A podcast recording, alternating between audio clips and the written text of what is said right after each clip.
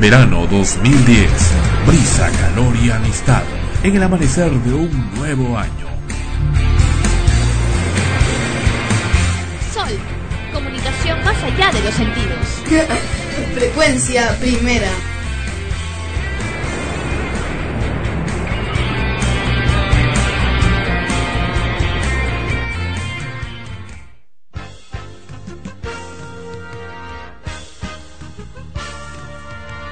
Extremos, episodio 92. Llega a ustedes por cortesía de cotear.pe. En el Perú, comprar o vender por internet es cotear. Este programa se retransmite en podcast en frecuenciaprimera.org slash extremos podcast. Hola, soy Igor Penderecki, presidente de la única comunidad nudista en Lima. Antes no podíamos salir a comprar nada. Pero ahora, Cotear nos cambió la vida. Podemos comprar y vender por internet. Coteamos nuestra ropa que ya no usamos y pude cotear mi cámara digital que tanto quería. Ahora tenemos una vida plena y no nos falta nada. En el Perú, comprar y vender por internet es cotear.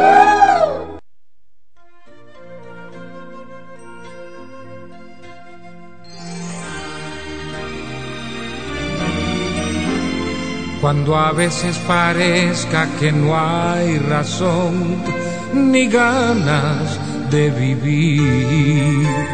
Cuando el mundo y sus presiones te dejen sonreír. Cree más en ti y piensa que las cosas cambiarán. Y recuerda bien lo que dice aquel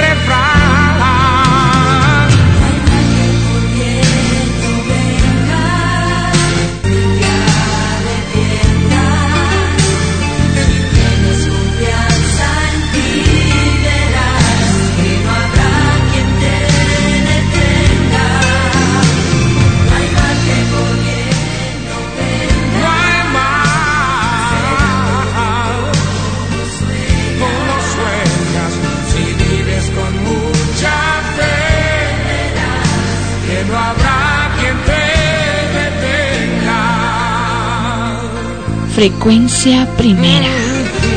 Sol, comunicación más allá de los sentidos. Cuando todo lo veas difícil y te llenes de ansiedad, no te rindas que mañana el amor te salvará. Cree más en ti y piensa que las cosas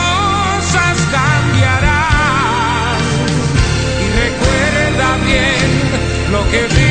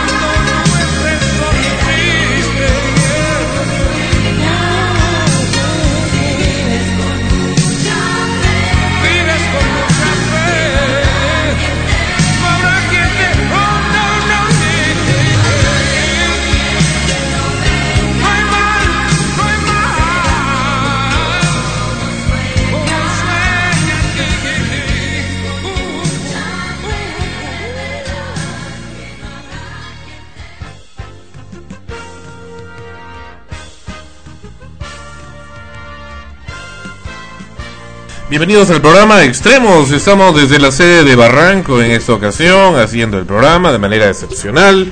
Episodio 92 de su programa Extremos. ¿Cómo están? ¿Qué tal? Bienvenidos a este su espacio aquí en Sol, frecuencia primera RTVN. Ana Rosa con nosotros como cada semana. Hola Sandro, ¿qué tal? Efectivamente estamos aquí en Extremos, episodio 92, con muchas novedades y también algunas, algunos temas, ¿no? Para exponer al público. A ver también qué tal opinan al respecto. Esta canción, No hay mal que por bien no venga, interpretado magistralmente por el, reiteramos, bueno, reiterativo la- la- la- el calificativo, por el maestro, maestro José Feliciano, junto con el grupo Pandora, allá por finales de los años 80, fue la primera canción que ingresó en el programa Bravo por la Música en el año 1988, una producción de la Asociación Amigos de la Música y de Frecuencia Primera, entonces Canal eh, 200 e Inter TV. ¿Y dónde fue esto? En Radio Miraflores, 1250 onda media, cuando precisamente, producto del entonces crisis económica, Miraflores fue obligado a tener que retirar el programa. Pero, eh, el, ah, a por qué hacemos esa mención ahora? Por algo trágico, tremendo, horrible que ocurre en estos, ha ocurrido en estos días, algo impensable. Luego de lo que ya hemos informado ampliamente y seguiremos ahondando en el tema en el programa de hoy, eh, de la, del cierre de Radio Z Rock and Pop y también de Telestereo 88 FM. Ahora nos encontramos con Radio Miraflores, pero no, Radio Miraflores no necesariamente ha cerrado, ha claudicado a su estilo y programación. No es así, amigos, escuchas. Radio Miraflores, a Radio Miraflores se le ha caído la antena. De eso estamos hablando, pero no, no hablamos de sintonía necesariamente, que también ya ha tenido ese problema. Completamente la torre de transmisión que está en Lima, en, en la avenida Larco, en Miraflores, un lugar bastante comercial y céntrico, se desplomó con el saldo mortal de un obrero. Tremendo, tremendo, tremendo y esperamos que pueda Radio Miraflores afrontar esa situación. Aquí la nota en 24 de horas. un obrero que en esos momentos realizaba trabajos parte más alta de la estructura. La torre de aproximadamente 70 metros se desplomó desde lo alto de este condominio de cinco pisos hacia plena vía pública. Tras el colapso de la antena, la señal de radio Miraflores salió automáticamente del aire. y se sintió un estruendo y después nos dijeron de que había sido la antena y ya bajando del, del edificio pudimos ver de que la antena precisamente se había caído. Cuatro operadores daban mantenimiento a la estructura cuando ésta se dio y se partió en tres pedazos. Rudy Nelson Pérez Aparco, de 23 años, se encontraba en lo más alto de la torre cuando ocurrió el accidente. El joven trabajador no sobrevivió a la caída desde una altura de 100 metros y falleció dentro de este pequeño espacio de uno de los departamentos contiguos.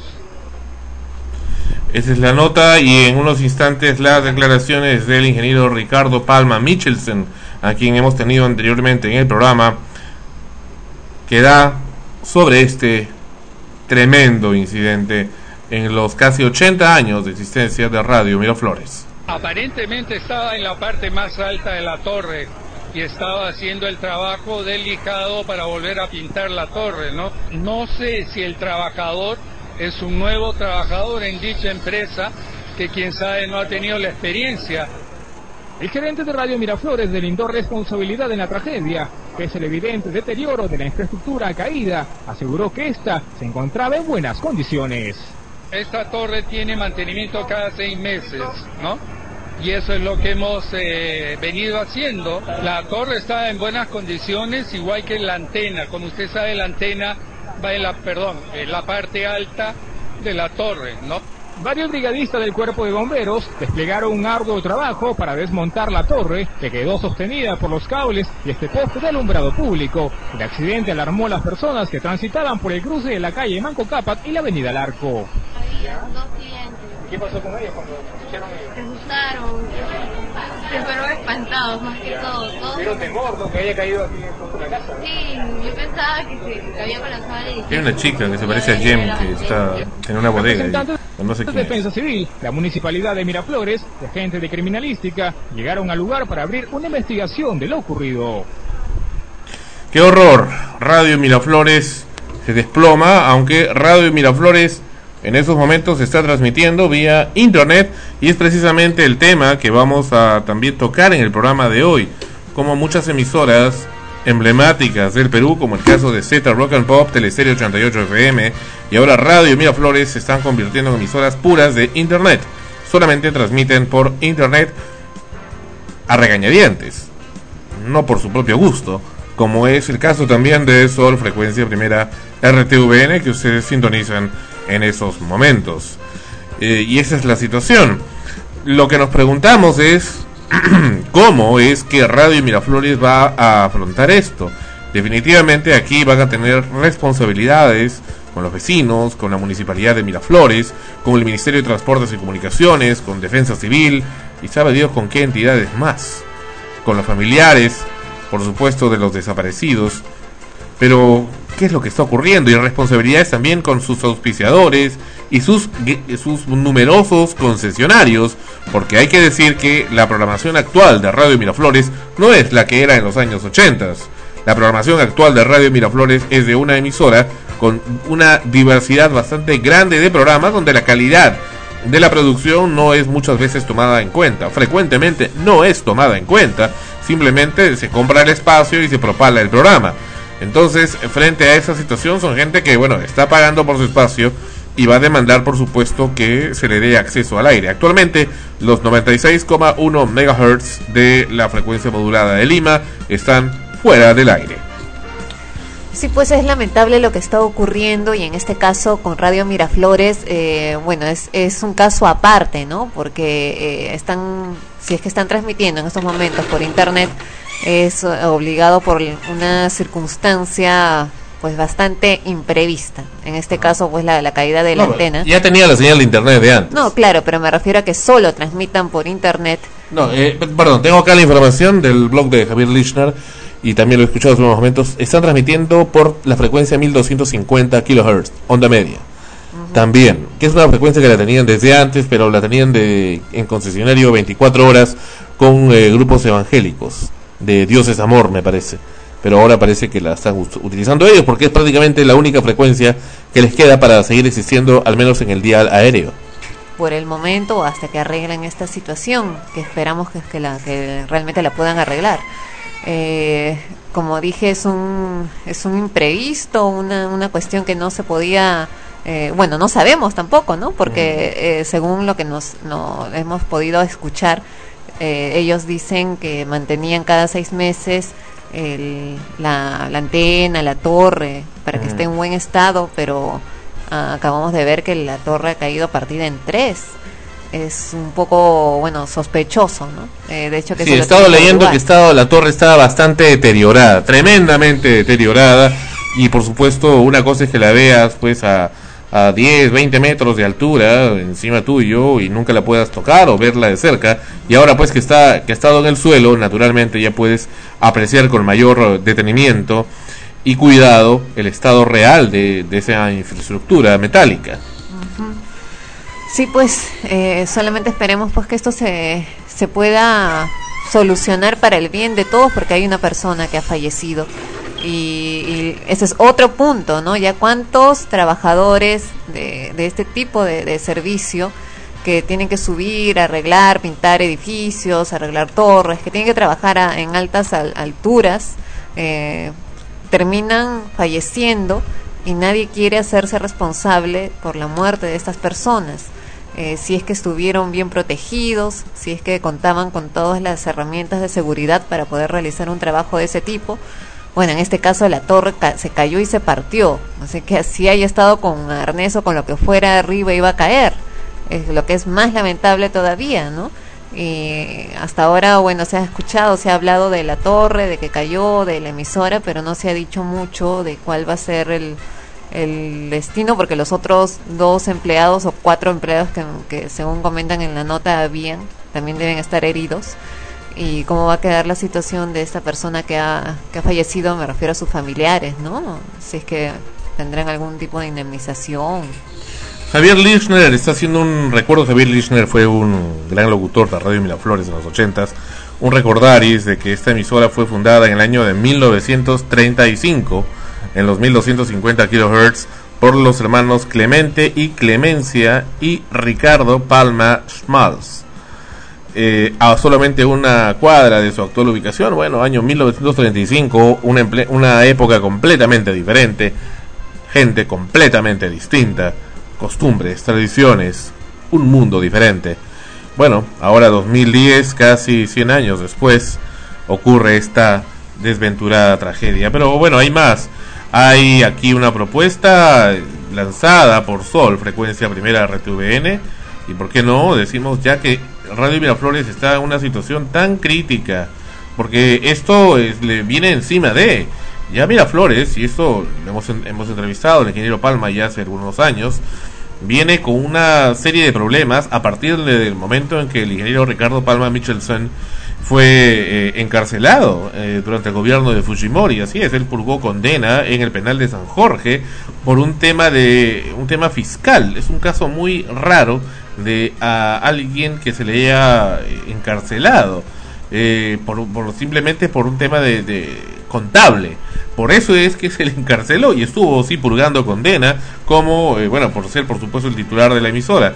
En ese tiempo la emisora pues eh, cayó tremendamente, que ya estaba un poco en caída y bueno, y hasta ahora no puede levantarse, pero aún, aún sigue, sigue al aire, pero esperamos que este no haya sido pues el golpe final, porque como ya hemos estado diciendo y, y nosotros somos persistentes en nuestra opinión, las corporaciones radiales están ya listas y prestas, listas y prestas con dinero contante y sonante para comprar su frecuencia. Por supuesto, y para poner más reggaetón y más reggaetón y más porquería descerebradora para las personas. Es lamentable, pero por eso proponemos que se haga una teletón, una especie de, de acontecimiento especial que reencuentre a los locutores de los años 80, de los 40, de los 50, caramba, gente que ha participado en esa emisora, incluyéndonos, incluyéndome a quien les habla, porque he tenido oportunidad de, trabajar en esa emisora en los años 80, a finales de los 80, y además desde los 70, tanto quien les habla como mi familia, ser escuchas de Radio Miraflores, de los buenos tiempos de Radio Miraflores, y gracias a Radio Miraflores es también en gran medida que existe frecuencia primera. Gracias a, escuchar en Radio Miraflores a Sport Billy fue que bueno que empezó toda esta cosa y bueno el tema de Fabiana y todo eso que ya ustedes han escuchado en episodios anteriores. Entonces eh, creo que aquí prevalece el agradecimiento y si hay que hacer una teletón o algo para Radio Miraflores con los locutores, bueno acá estamos, acá estamos en forma desinteresada para que así se dé no solamente los locutores o operadores o gente que ha estado en la emisora, sino también el público. El público es la parte más importante, público que está aquí, público que está afuera, que puede ayudar a esta emisora para que salga adelante como el ave fénix y eh, pueda realmente superar este duro momento. Esos momentos son precisamente los que, como bien dice la canción, no hay mal que por bien no venga. Son los momentos que nos hacen sentir diferentes, nos hacen, nos, nos peñizcan, pues pellizcan para hacer el cambio necesario dentro de la radio.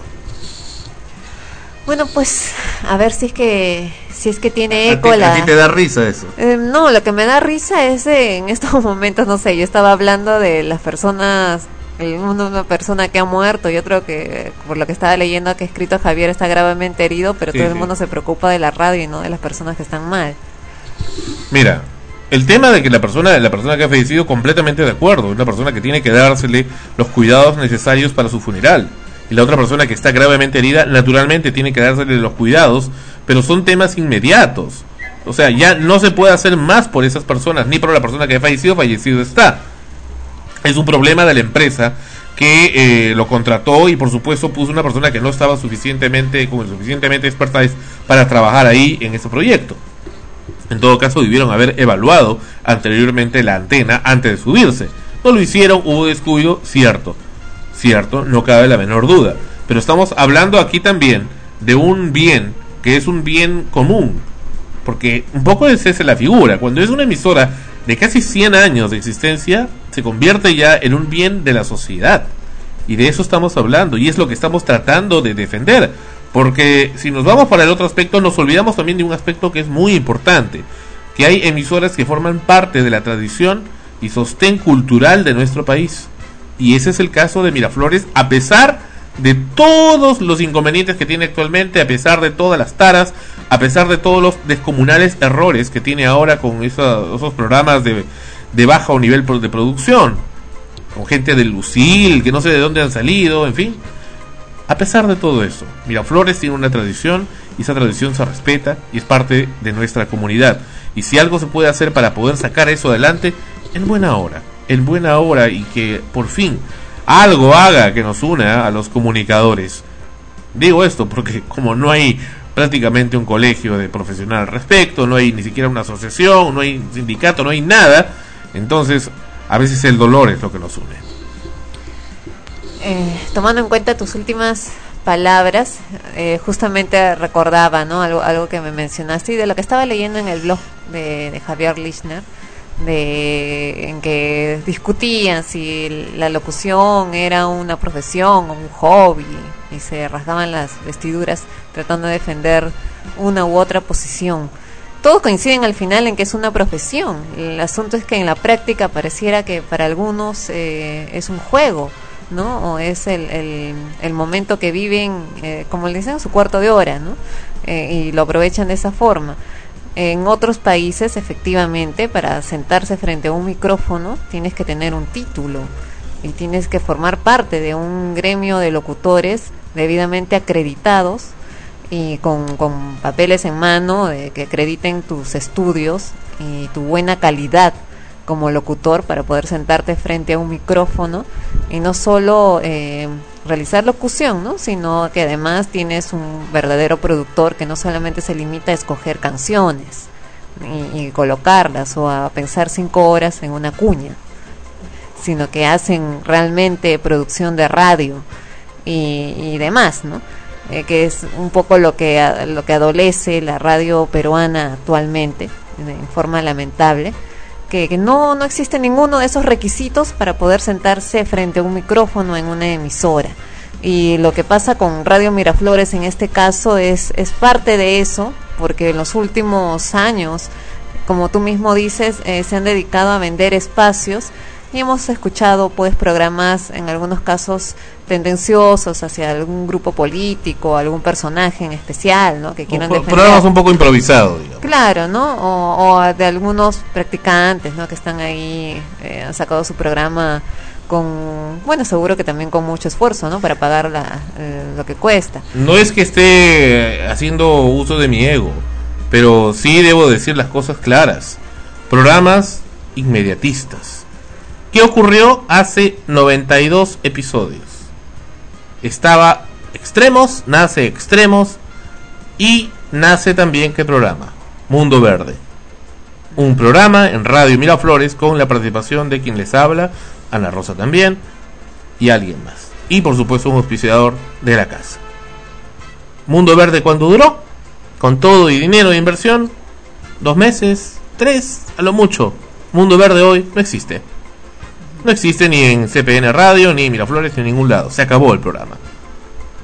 Bien, o sea, ahí está la diferencia. Extremos, continúa. Tuvo su bache en agosto del año pasado, no cabe duda.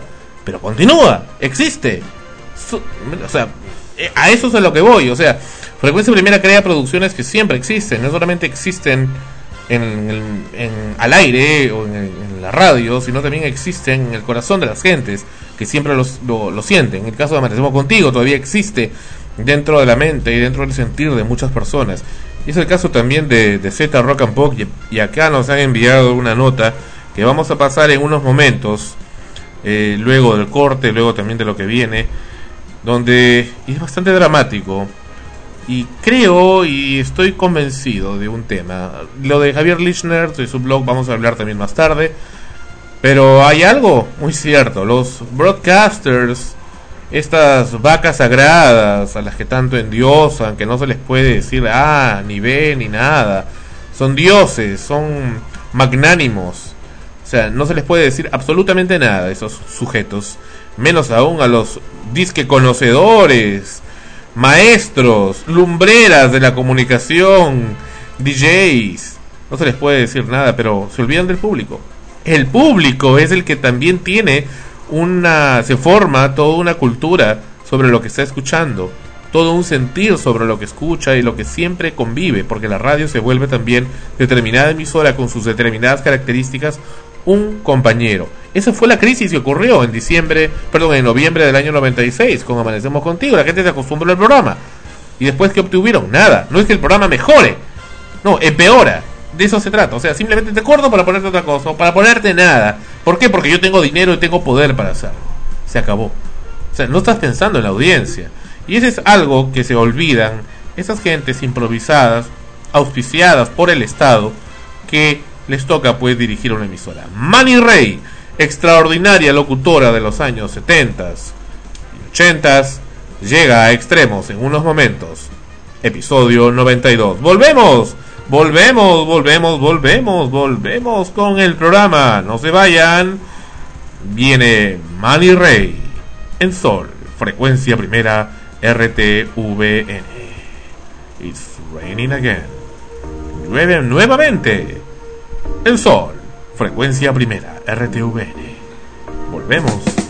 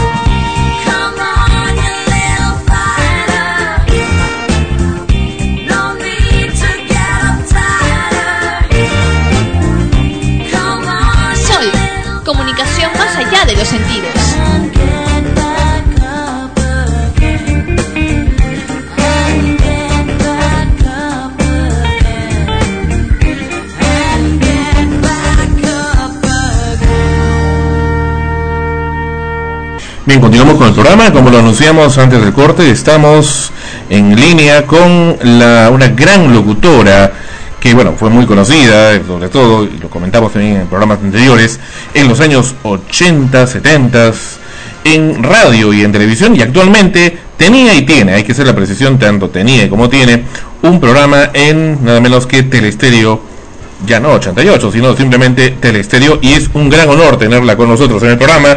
Se trata de la señora Mani Rey. Bienvenida, señora Rey, al programa. Hola, muchas gracias. Buenas noches. ¿Qué tal? ¿Cómo está?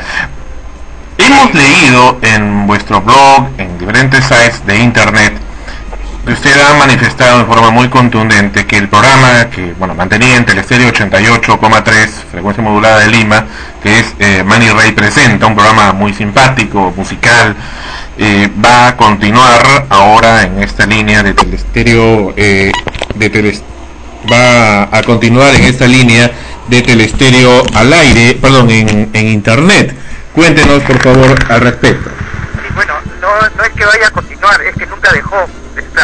Correcto. Porque el estéreo, mientras estuvo en, en radio FM, también este, estaba en internet.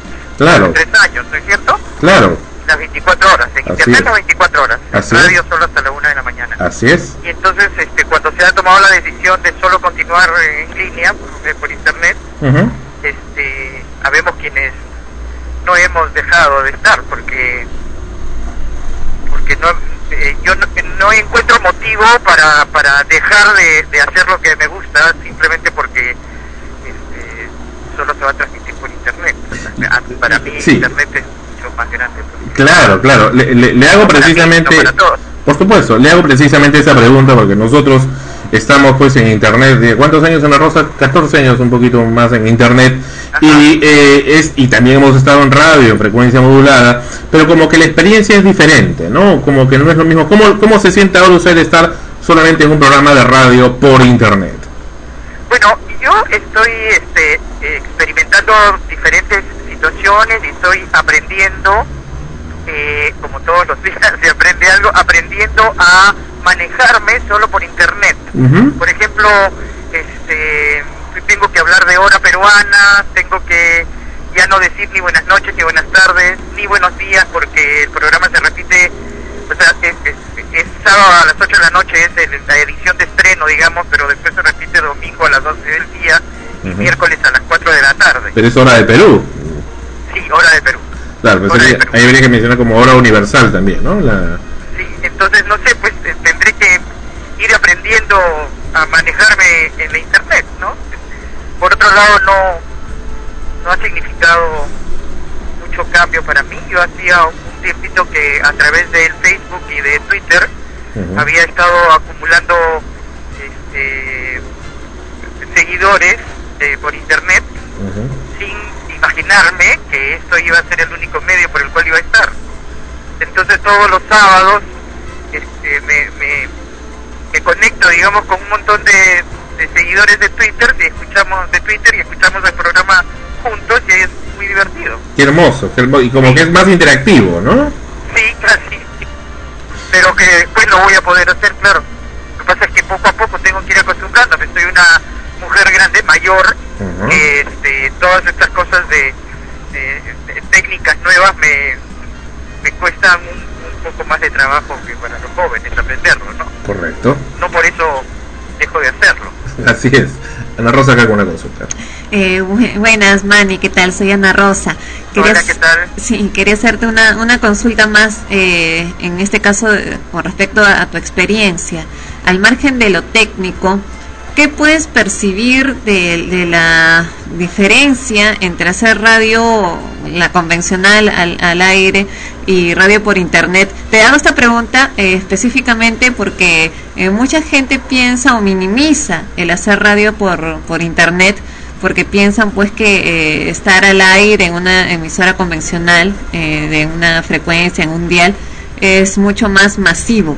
Pero ahora que tú lo estás experimentando, como nos acabas de mencionar, que tienes seguidores en el Twitter, en el Facebook, ¿qué es lo que, que opinas, a la margen de la diferencia, qué es lo que, que avisoras, en todo caso, de lo que significa hacer producción a Bueno, través del es- Internet? es justamente, ¿no?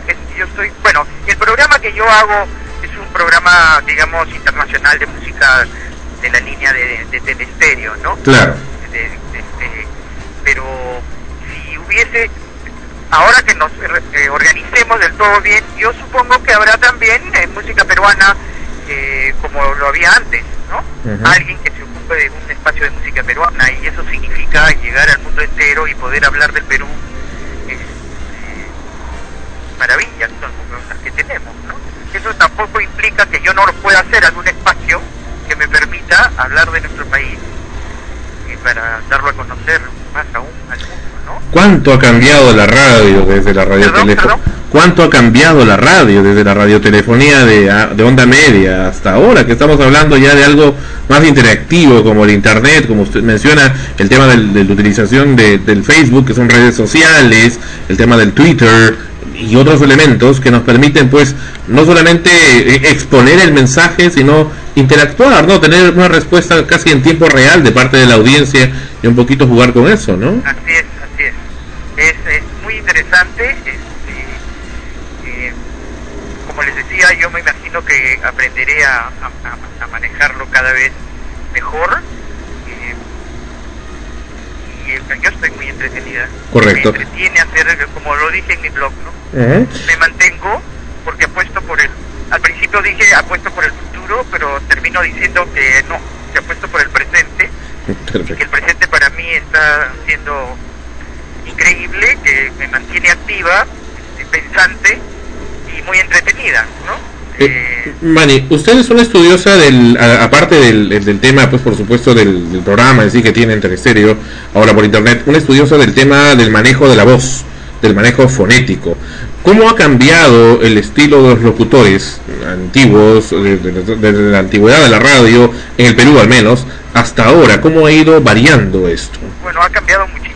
Yo, este, a mí realmente no me gusta el estilo de los de los reporteros y de, eh, de los que fungen de locutores en este momento en la radio o en la televisión. No, no, no comprendo los estilos. De que quizás sea una cuestión de, de moda. Hay un cantito al hablar que estoy segura no lo utilizan en su habla natural. Los reporteros sobre todo no tienen un cantito al hablar. ¿eh? Sí, no, no, no llego a comprender por qué. No sé si son los medios los que les están pidiendo que hablen así. y se copian entre ellos, ¿no? Todos hablan igual. Porque no es cosa de, de alguien, ¿no? Que se le ¿no? ocurre, Pero ¿no? tampoco les preocupa mucho ni la utilización de la voz ni del lenguaje, ¿no? Eso es lo que, que da pena. Yo siempre cuen- siempre que me preguntan esto, eh, recuerdo una anécdota de cuando yo trabajaba en 24 horas en el Canal 5, En Panamericana. eh, este, en, el, en, el, en el 24 horas inicial, ¿no? Que fue el que, el que estrené, el que inauguré. Eh, vinieron a ser entrevistadas a las voleibolistas de aquella época, que eran Irma Cordero y Pilancho Jiménez, maravillosas voleibolistas, habían campeonado algo y fueron a- al canal a ser entrevistadas. Entonces eh, yo le dije a una de ellas, yo te admiro porque eres una trome. Y eso me significó que me enviaron un memo, un memorándum este, llamándome la atención por utilizar una palabra que no debía utilizar en, en- en la televisión. Y entonces, ahora que se dicen tantas barbaridades, Bueno, ahora dicen procacidades, ¿no? Procacidades, efectivamente, como si fuera algo correcto. Pero, eh, y, entonces, sí. por supuesto, ha cambiado muchísimo y es una pena. ¿Y qué es lo que ha hecho cambiar? son aceptables, pero para evolucionar, para mejorar. Claro, pero ¿qué es lo que ha producido ese cambio? ¿En qué momento se malogró la radio? No tengo idea. No tengo idea en qué momento. eh, este, no sé exactamente el momento, pero ha ido cambiando, ¿no? Como ha ido cambiando la televisión, como han ido cambiando los conceptos. Correcto. No sé, no sé, los directivos. eh, Esta frasecita que utilizan, eso es lo que le gusta a la gente. Sí. este, no, no la llego a entender, ¿no? Ah, porque no lo llevo a entender. Entonces, la verdad es que no, no tengo respuesta. Correcto. Sobre todo porque, como te digo, hay, hay diferentes locutores y bueno, ¿cuál es la, qué- por qué tipo de voz es la que apuestas? ¿Qué es la voz? ¿Qué tipo de modulación vocal y fonética es la que tú sugieres para el debe ser de un locutor de hoy en día? No, pero es que no tipo de voz el que cuenta, ¿no? Es cómo usarla, cómo manejarla, ¿no? Ser auténtico. ¿Perdón? Ser auténtico. Por supuesto, ser uno mismo, exactamente. Porque yo me imagino que debe ser muy difícil mantener una- un personaje, una forma eh, diferente de hablar a lo cotidiano. Debe, debe ser muy difícil. Debe, no sé cómo hacen. Ensayan, en- ensayan. ¿No? Manera de hablar no, en realidad no, no la llevo a comprender. Vale, ¿Cómo es usted... que así hablan en, en su vida diaria? O así le han enseñado. Entonces es cuestión de no, no saber manejar tiempos, ni cadencias, ni, ni hacer silencios, que es lo, lo- lo romántico, lo bonito, lo, lo que a mí me encanta de, de poder hablar, ¿no? de, de saber manejar nuestra voz, de, es, es lo que nos diferencia de los porque Ahora, de poder comunicarnos oralmente, ¿no? Entonces, es tan agradable escuchar a personas que se expresan bien con un tono y un volumen de voz adecuado, sin gritar, sin exagerar, manteniendo un ritmo y una cadencia entretenida. que- que sea es lo como, que yo destaco, ¿no? Cosa que no... como un masaje a los oídos, ¿no? No, algo, algo agradable. un poquito era lo que da Teleserie. Y- y- claro, ahora, hay emisoras en Estados Unidos, en, en México, en Nueva York hay varias, donde pues uno es todo un deleite escuchar al locutor, pero no solamente es un locutor, bueno, que va a leer cosas o va a presentar canciones, sino que es todo un, todo un showman, ¿no? Entonces, eh, y eso se da bastante, y eso ya no se escucha acá, se, se hace sentir esa ausencia. por, por eso, este, e- esa es la forma, ¿no? Eh, que, que la persona es como un, es como algo subliminal, ¿no? Que la persona que está escuchando eh, reciba el mensaje sin estresarse, Claro. sin, o sea, casi sin darse cuenta, ¿no? Y que disfrute, y que, y que efectivamente el mensaje que uno quiera, quiere compartir porque eso es justamente lo, eh, lo que tenemos que tener presente. ¿no? Cuando uno decide eh, decir algo en voz alta, es porque quiere compartirlo, ¿no es cierto? Entonces, ah, si yo quiero compartir algo, yo quiero que me escuchen, que me presten atención, que me entiendan, que me crean. Y entonces, este, yo tengo que lograr esos objetivos de una manera adecuada y no, y no hacer que, que el receptor, el que está escuchando, eh, le cueste trabajo entenderme o, o- o que le ofenda mi, mi volumen muy alto, ¿no? Citaste hace un momento. Una voz chillona. Claro. Citaste hace un momento la frase, la famosa frase, lo que le gusta a la gente. Te pregunto, eh, eh, eh, ¿es lo que le gusta a la gente? ¿Realmente les gusta eso o les han hecho creer que eso es lo que les debe gustar? ¿O no, tienen otra cosa más, no? creer, ni siquiera les han preguntado. Simplemente no tienen algo más. no les queda otra alternativa. Yo no puedo creer que eh, la chabacanería, este, la poca educación, eh, los gritos, los golpes, sea lo que la gente quiera, de ninguna manera.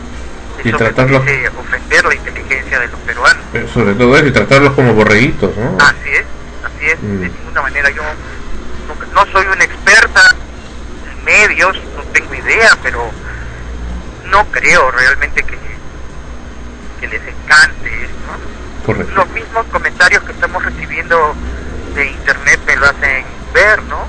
La pena que les da que Telestereo no esté en la radio porque las pocas radios, según ellos, se dejaban escuchar, ¿no? Sin estridencias y sin, y sin locutores eh, gritones, o- ¿no? Ana Rosa, para concluir una consulta. Sí, Manny, justo tomando en cuenta lo último que, que has mencionado, eh, muchas de estas emisoras supuestamente basan su programación dirigiéndose a un público joven. Y el argumento es de que cuando nosotros eh, criticamos, como estamos haciéndolo ahora, comentando acerca de los tipos de locución que existen, que por qué gritan, que por qué son tan eh, chabacanos y vulgares en muchos casos, argumentan que, que estamos pues pasados de moda y que eso es lo que a los jóvenes les gusta. Eh, ¿Cuál es la razón real, no? lamentablemente eh, es así. A ver, eh, sí somos, lo menos yo, sí soy antigua, comprendo que hay un lenguaje nuevo que se utiliza, que trato de utilizarlo yo con mis nietas para poder comunicarme. De todas maneras, todos necesitamos manejar los códigos de todos para entendernos, ¿no? Pero, eh, pero eso no significa que no se les dé de lo otro también de, la forma correcta para que ellos para que los jóvenes tengan la opción de elegir estoy con mi grupo de amigos hablo como necesito hablar con mi grupo de amigos pero cuando estoy con gente adulta también soy capaz de hablar con ellos sin ofenderlos poniéndome en el lugar de ellos, porque los jóvenes también tienen que saber ponerse en el lugar de la persona mayor que se siente ofendida con cierto tipo de vocabulario que utilizan.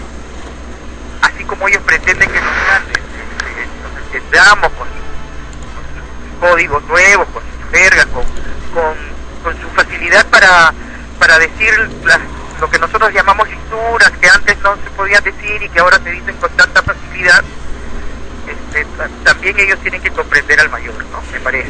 Claro, creo que, que, que has tocado un punto importante que quizás eh, el problema en sí está en que no se enseña a tener respeto hacia ya sean los gustos, eh, preferencias de los demás, porque eh, como tú misma dices, o sea, no, no necesitamos decir una procacidad para poder expresarnos de manera ágil y juvenil y entretenida con nuestros amigos. Claro, lo que pasa es que eh, no tienen vocabulario, pues. Ajá. O sea, no tienen riqueza de vocabulario.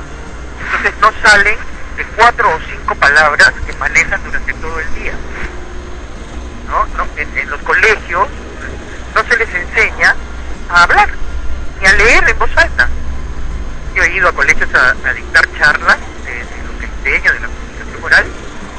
No, nunca nadie les ha dicho cómo debe hablar, cómo se debe leer en voz alta, porque la manera de aprender a hablar es leyendo en voz alta. O sea, aprender a, a manejar nuestra voz, por supuesto. ¿no? Claro. Y, no, y no se dan cuenta que, que la voz es una herramienta de trabajo, es una, es una herramienta de liderazgo importantísima. Para las relaciones también, ¿no? No para las relaciones sociales también. Por supuesto, absolutamente. Y para las entrevistas de trabajo, y para ir a buscar eh, que, que me coloquen en un, en un lugar, o, o para atender al público, para contestar el teléfono. Es que es- es- tiene que ser parte de nuestra, de nuestra vida normal, pero si, si no se lo dicen, entonces se acostumbran a, a hablar siempre así y uno va perdiendo pues el, el vocabulario. Bueno, y ni qué decir de la... Entonces eh, no, no hay riqueza de vocabulario, entonces después dicen, no, lo que pasa es que tú tienes facilidad de palabra, porque como eres locutora, Mm. tienes facilidad de palabra. No se trata de eso. Claro. La facilidad de palabra no se tiene si no tienes vocabulario. Es como tener una computadora con el disco duro vacío. ¿No es cierto? Así es. No tenemos vocabulario, ¿cómo hacer? Por más teclas que yo apriete no va a salir las palabras adecuadas. ¿Y cuál es la solución? Leer. leer, leer, por supuesto, leer, enriquecer el vocabulario, preocuparse, por supuesto, preocuparse, preocuparse de, de- de- de tener cada vez más amplio vocabulario. Y eso se adquiere leyendo, leyendo el libro que más les guste, no necesariamente uno que me obliguen a leer, no, lo que les guste. Qué poca lectura hoy en día. ¿eh? el periódico, lo, lo que Mm. fuese, pero que, este, que- que lean. Y si pueden leer en voz alta unos 10 minutos al día, mejor, porque van a acostumbrar- a acostumbrarse a escucharse, van a prestarse atención, van a, a reconocer su voz. ¿Cuántas veces a los jóvenes se les graba por primera vez y después dicen, no, ese no soy yo, así no soy yo? ¿no? Entonces, eso. yo, yo considero que debería ser parte de la enseñanza en el colegio. En otras partes del mundo hay, hay los cursos de comunicación oral, ¿no? No existen acá. Sino para el que quiere ser locutor. No, no, no. son, todos hablamos, todo el día. Todo el día hablamos. Así que no es solo obligación del locutor. Correcto.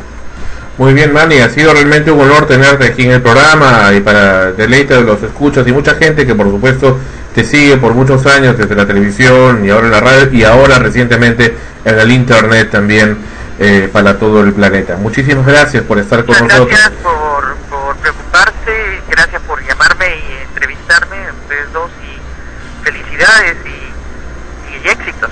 Gracias. Tu blog es comunicarteperú.blogspot.com, ¿verdad? Ah, mi blog, Sí, sí, comunicarteperú.blogspot.com. excelente. Muchísimas gracias, Manny, y hasta Gracias siempre. también. Gracias. Adiós, hasta la próxima. Hasta la próxima. Fue Manny Rey con nosotros en el programa. Y realmente es un gusto tener a Manny. Bueno, yo le he seguido desde que yo era muy pequeño, ¿no? Ya yo sabía quién es Manny Rey, Manny Rey, ¿no? Ha estado en, en América Radio, ¿no? Una radio bastante conocida y muy respetada cuando existía, por supuesto, antes que la convirtieran en la Mega. Qué espantoso. La frecuencia fina la llamaban América. Ahora que, que preguntabas, bueno, lo hemos preguntado muchas veces, ¿no? ¿En qué momento se comenzó a malograr la radio eh, peruana, ¿no? La- el contenido de las producciones de las radios peruanas? Y de pronto se me vino como un- una bombita, esos foquitos que se te vienen en la mente, eh, que es por fines de los años 80, comienzo de los 90 y bueno, ahí uno comienza a hacer relación entre qué es lo que pasaba en el país en los noventas, ¿no? ¿Quién, quiénes estaban en el poder, qué, qué grupos eh, nos rodeaban, en fin. Que siento que es en esos momentos que comienza precisamente a cambiar y por qué, no, por qué no decirlo, a decir la verdad, a malograrse eh, la producción radiofónica. ¿Por qué? Porque eh, recuerdo que, que Frecuencia Primera trataba de salir al aire y salió al aire ya eh, por esas fechas, por esos años, como de manera independiente, ¿no? Como Frecuencia Primera. Y nuestro estilo era pues juvenil, porque éramos muy jóvenes, algunos recién salidos del colegio incluso, y, teníamos pues una forma más ágil e informal de, de hacer locución, de hacer los programas, aunque al comienzo tratábamos pues de emular a, a los locutores que estaban en esos momentos al aire, algunos unas personas un poco mayores que más bien eran un poco más acartonados. Pero tratábamos en este caso de buscando nuestro propio estilo, de hacernos más versátiles, más eh, ágiles, repito, más informales, pero en ningún momento se nos cruzó ni mínimamente, creo, y si, en algún momento lo hicimos, nos autocorregimos, el, el transformar esa informalidad en, o entre comillas, forma juvenil de hablar, en, eh, mal formar o al público o eh, malograr las palabras que se usaban, sino siempre tratamos de hablar con corrección, sin incluso si se usaba algún tipo de, de, jerga, ¿no? Eh, haciendo hincapié de qué es lo que significaba, para que todo el mundo supiera de qué estábamos hablando, en todo sentido.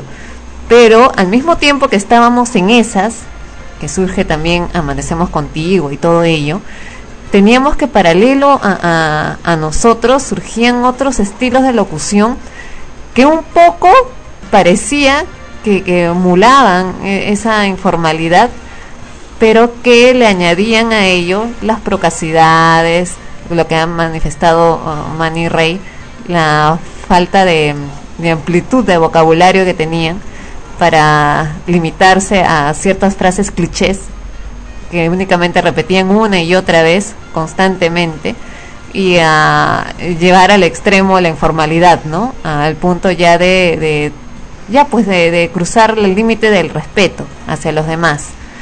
Y, ¿Y por qué? Ahora, ¿por qué se da esto? ¿Por qué se comienza a manifestar?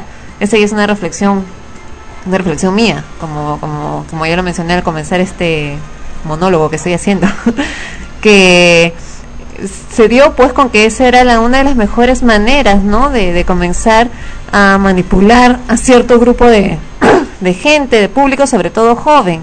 En ese tiempo, si, si nos ponemos a hacer memoria, pues mucha gente vino a Lima de provincias huyendo del terrorismo. En Lima también estaba, estábamos padeciendo de- del terrorismo, pero Lima se, se aglomeró de, de muchos provincianos, de mucha gente que llegaba del interior con sus propias costumbres, pero que al llegar se chocaban con otro medio y no sabían si traían lo suyo o se acoplaban a lo nuevo. Y se comenzó a crear una mixtura, una fusión, donde aparece la música chicha. Había gente que le gustaba la música chicha eh, de por sí, otros que, que, que surgió, que, que más bien no, no, no les gustaba y la relacionaban con música de- del pueblo, ya en, en, en términos pues ya más este discriminatorios, ¿no? Pero era una realidad. El surgimiento de la música chicha era una realidad que respondía pues a, a lo que estábamos viviendo en esos momentos en el país y específicamente en la ciudad, en la capital. Eh, pero también pues llegaba otra gente con también con sus costumbres con muchas cosas y, y que estaban realmente desesperados porque no sabían cuál iba a ser su futuro estamos hablando de gente que huía del terror y en una persona desesperada huyendo del terror y con muchas eh, probabilidades de, de surgir, sobre todo culturalmente, porque en el lugar donde estaban no habían llegado ni escuelas ni colegios. Hasta ahora estamos padeciendo de esos problemas en muchos eh, lugares del interior del país. Encontramos pues que hay gente que ni siquiera sabe quién es el presidente del, del Perú, de su propio país, ni siquiera saben, creo que están en el Perú se confunde si están acá entre Perú, Bolivia, están en esas, ¿no? Eh, fácilmente pues son manipulables, ¿no?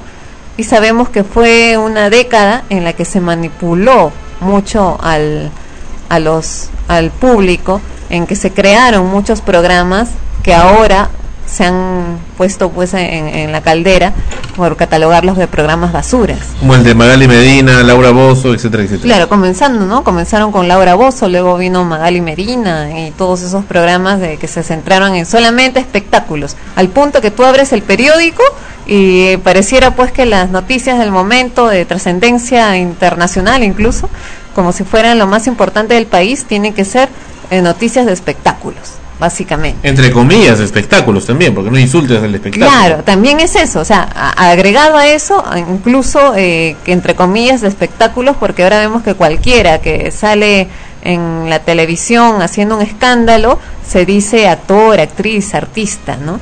Eh, por cualquier cosa que, que haga, ¿no? Tu colega actoral Susy Díaz, por ejemplo. por ejemplo, ¿no?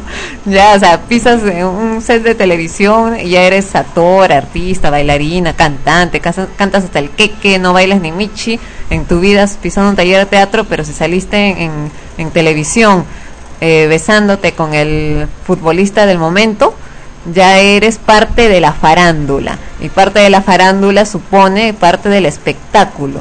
O sea, eres un artista, pero como artista no has hecho ningún mérito. Y todo eso, todo ese fenómeno se ha dado a lo largo de estos 20 años. Son 20 años, estamos hablando de fines de los 80, a comienzos de los 90 que comienza esa transformación. Estamos hablando pues de que la, ¿cómo se dice? Se cocinó durante 10 años y se maceró bien, ¿no? Se maceró bien durante esos 10 años y, se ha mantenido durante el resto del tiempo. Vamos a hablar más de esto luego del corte. Vienen más cosas también. En Extremos, episodio 92. Recuerden el, email donde nos pueden contactar extremos arroba frecuencia primera punto org. Regresamos.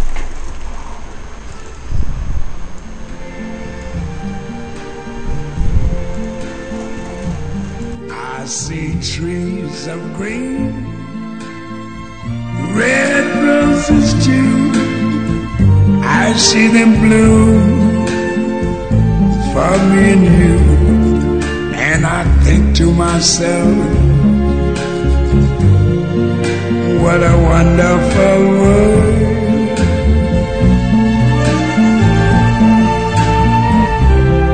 I see skies of blue,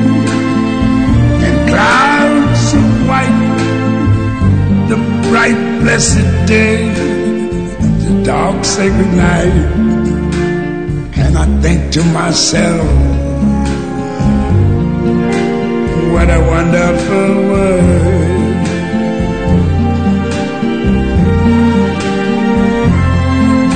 The colors of the rainbow, so pretty in the sky, are also on the faces people going by. I see friends shaking hands, saying, How do you do? They're really saying,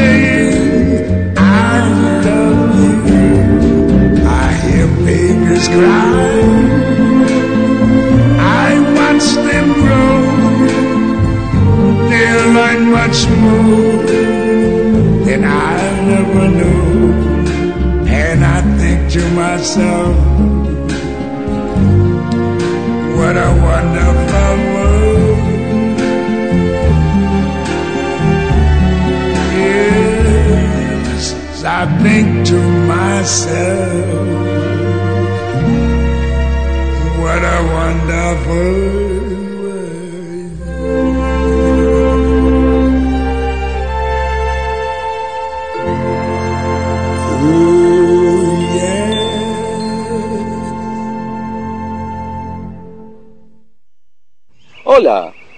soy Igor Penderecki, presidente de la única comunidad nudista en Lima. Antes no podíamos salir a comprar nada, pero ahora Cotear nos cambió la vida. Podemos comprar y vender por internet. Coteamos nuestra ropa que ya no usamos y pude cotear mi cámara digital que tanto quería. Ahora tenemos una vida plena y no nos falta nada. En el Perú, comprar y vender por internet es cotear. Bueno, son las 7 con 48 minutos. Estamos escuchando exactamente los últimos minutos de lo que hace el día de hoy, eh, miércoles 30 de diciembre del 2009, es Radio Z. Si bien es cierto, hoy día es el último día de Radio Z, exactamente ya sus últimos minutos al aire. Y bueno, hemos estado escuchando eh, durante ya estas últimas horas, pues la agonía de la radio, porque han estado poniendo música que antes no ponían como tecno, como canciones que de repente no se han escuchado en esos eh, más de 13 años o ya 15 años de bueno de permanencia de la radio. No son exactamente ya las 7 con 49 de la noche, se ha programado para las 8 el cierre de, esta radio ya definitivamente para que entre en su mismo dial en los 95.5 eh, lo que vendría a ser eh, la nueva radio que va a reemplazar a Z Rock and Pop eh, esto se llamaría Radio La Calle. Vamos a seguir esperando a ver qué pasa.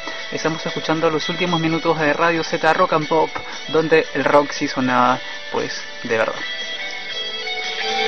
Eso que están ustedes escuchando es de un escucha, sí amigos, escuchas, de otro, de un escucha de radio Z Rock and Pop. Tengo mis reservas con ciertas gentes de Z, me parecen pedantes, creídos, eh, deshumanizados, mm, saben ya por qué lo, lo digo, pero de todas maneras era una emisora con tradición y tenía cierto cierta función dentro del dial de Lima, cierta función para dar cierto balance, carambas, al dial de Lima. Pero bueno, continuamos.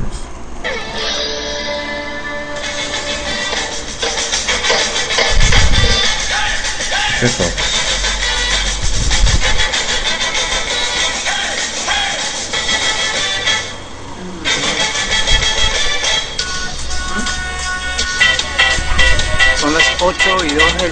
De la, noche ya exactamente a esta hora ya tendría que haberse apagado la radio, pero vemos que todavía no ha pasado. Eh, bueno, lo increíble es que Radio Z Rock and Pop, la radio que siempre ha sido eh, rockera, está pasando música de macano, reggaetón. es realmente impresionante el cambio que estamos apreciando en estos momentos. Son las 8 de la noche con 2 minutos, hoy miércoles 30 de diciembre del Taca, taca, 2009. taca. Ya últimos minutos de Radio Z Rock and Pop. Estamos escuchando Macano, un reggaetón en Radio Z Rock and Pop que por más de 15 años nos llevó solamente puro rock del bueno. Esa nostalgia de los escuchas. 8 y 6 de la noche y vemos exactamente, bueno, escuchamos la música que está poniendo Radio Z Rock and Pop. Ya en sus últimos minutos. No, por favor, ya no está en su último minuto, ya acabó, ya murió. Hoy día, miércoles 30 de diciembre del 2009, pues esa radio ha sido eh, prácticamente asesinada, sacada del dial por más de 15 años de permanencia. Pues el señor Capuñay ha decidido ya retirarle el aire para poner una radio realmente muy pacharaca llamada La Calle.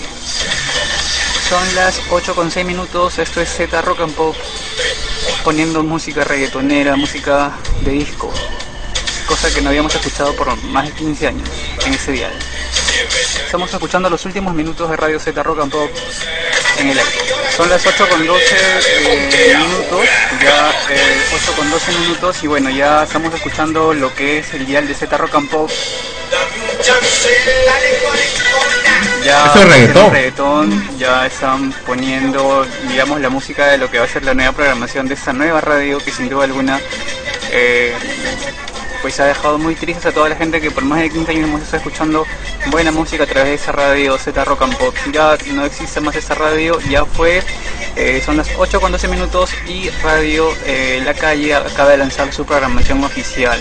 Así que qué pena. Bueno, espero que comenten y ya Z Rock and Pop quede en el recuerdo, ya vamos a postear eso en alguna página o en algún blog para que puedan eh, postear. Escuchen un poquito de lo que es esta nueva radio. Una más del montón, así que bueno, esperemos a que no dure mucho y fracase.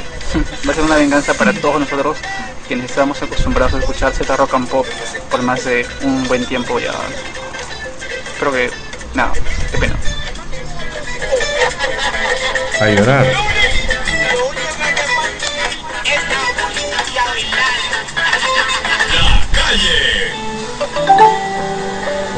Ya, ¿Qué puedes esperar? Ya escucharon la cuña, ahora es la calle 95.5 en Lima. Ese es Luis Bueno, Enrique, pero bueno, aún con todo. mucho y nada. Saludos a todos, a, a toda la gente que está escuchando Radio Z Rock and Pop. La tiene La toda. calle la tiene toda. Es la nueva radio que suplantaba a Radio Z Pop. Bueno, eso es todo. profundidad, Cuídense ¿no? mucho. Chao. ¿Cuánto se deben haber demorado? ¿Cuántas reuniones de producción para crear eso? ¿Cuánta reunión de producción? La tiene toda, ¿no? O sea, se la trae toda. Ese es el el eslogan fantástico que han creado estas gentes. La calle. Y la calle con K encima, ¿no? Encima de lo que mencionaba Manny, ¿no? O sea, eh, si pues te falta leer, ¿no? Eh, se limitan solamente a lo que, a lo que, a lo poco que saben y colocan en base a eso nombres, cuñas y qué vamos a esperar del contenido. Pero como dije también la semana anterior, al margen del- de la música que pongan, porque pueden poner reggaetón si les da la gana o cumbia lo que quieran, eh, estamos pues hastiados de tantas, de que todas prácticamente las emisoras eh, se cierren en ese tipo de música como si no existieran otras más. Y, y lo peor es que ya, pongo un programa de reggaetón, pero el que conduce el programa no tiene ni la más mínima idea, salvo, salvo que le gusta y lo baila como seguro como, como zombie en una discoteca, eh, de cuál es el origen real, de, de- de en qué se basa su música o algo pues que pueda decirte este es un programa de reggaetón cu- cuyo conductor tiene pleno conocimiento del tipo de música que está transmitiendo, hace un trabajo de selección adecuado, eh, habla acerca de las canciones, de, de no, y no basándose en información que encuentra por internet eh, conseguida por otros, ¿no? Sino que realmente eh, ha hecho su trabajo para crear un pro- así como hacen otros tipos de programas pero no simplemente se limitan a transmitir la música y punto Otros locutores, bueno, no otros locutores, otros escuchas han tenido otra posición al respecto. Escuchemos. Subfuckers, obvio hablar sobre lo que pasó con Radio Z Rock and Pop y Telestereo 88 FM. Dos radios que gustaba mucho de los limeños, es más, a varios provincianos. Hay un serrano hijo de remil puta cholo pezuñento de mierda que compró Z Rock and Pop y ahora puso una serranada de radio llamada La Calle. Me da asco el oír ese nombre. Me hace acordar a la serranada y a los negros reggaetoneros. Es más, esa mierda de nueva estación ahora está llena de música de mierda, reggaetón, cumbia, etc, basura, gracias a ese incaico de mierda que compró la Radio Z. Otra cosa, ese hijo de puta que vendió la, la Radio Z debe de morir de la peor forma. Por comprado, por hijo de puta, esa radio le iba muy bien, igual que a Telestéreo. Tenía bastantes auspiciadores, buen, buen rating y gozaba con el apoyo de los verdaderos humanos y no con la pezuñentada de esos indios de mierda cerrando feos con, de los cumbieros y reggaetoneros. Bueno, ojalá que esto sea momentáneo, que vuelva la buena música, porque si no esto se va a convertir en una verdadera cagada. Escuchar radio se está convirtiendo en una mierda, en un excremento, y justo en el gobierno de Alan García, con esa mierda de cumbia, reggaetón que promueve. Por acabar con la, radio de esos hij- hijos indios hijos de, de remil putas, sobre todo con la ex Z La Calle. Hay que apedrear esa estación e humillar de la peor forma a ese cholo concha su madre provinciano de mierda que compró la radio para ponerse a ranadas. De una vez por todas hay que purgar esos indios de mierda de las comunicaciones. Purgarlos. De asquito de solo teclar cumbia y reggaetón. Pero eso se quita violándome y haciendo que sus putas indígenas madres se chupe la verga. no es hacer propaganda a las radios que salieron, pero llega al huevo escuchar tanto indio sin talento intentando ser músico, cuando en realidad es mierda. Él se dan los impuestos que pagamos en solventar las serranadas del gobierno. ¿no? A que se lo violen a esos putos de mierda. Y un saludo a toda la gente que fue a ver a Metallica. y el 19 estuvo la puta madre. ¡Yeah! Chao. Vaya, me quedé sin palabras. Ah, también ya se van al extremo. Es que Esto es extremo, pues precisamente. se van al extremo porque eh, al margen de todo el florido vocabulario encima ni siquiera escribe bien. Pero es lo que siente. Es el público, es lo que siente. Sí, pues lamentable. Populis, voz de, voz de Dios. Claro, la- es la- lamentable, pero se generan eh, ese, precisamente ese tipo de, de rivalidades, racismos, discriminaciones de las que tanto se habla y se critica eh, socialmente, eh, son consecuencias muchas veces de actos como estos, ¿no? O sea, cuando saturas con algo, molesta, pues. O sea, eh, lo que lo que decía hace un instante, o sea, no importa ya si te gusta la cumbia, te puede gustar, incluso yo a veces escuchaba una cumbia y al comienzo, ¿no? Eh, me gustaba, a veces me gusta, a veces escucho algunas, me, me agradan, pero ya cuando escuchas a cada rato, todo el tiempo, prendes la radio y no encuentras, todas las emisoras tocan lo mismo, ya pues, ya, ya, ya te harta, ¿no? Entonces pasas del gusto a la saturación y de la saturación ya a, a la, al disgusto, pues ya, a que no, no Ah. lo soportes.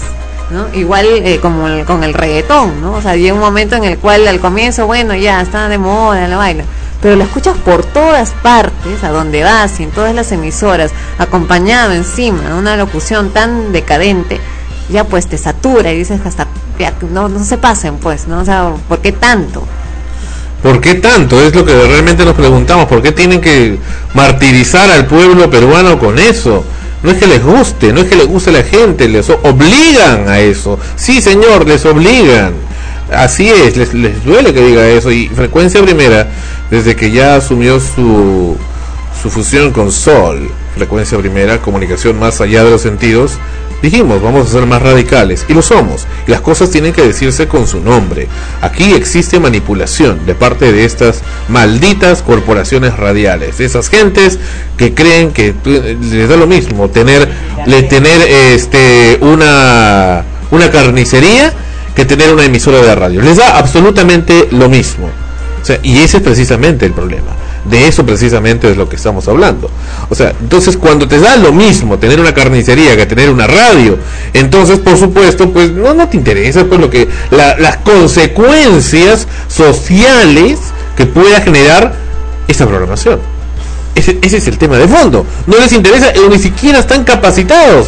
Leía entre una de las eh, atrocidades que escriben estos cobardes agentes de, de dirigentes o directivos de corporaciones radiales.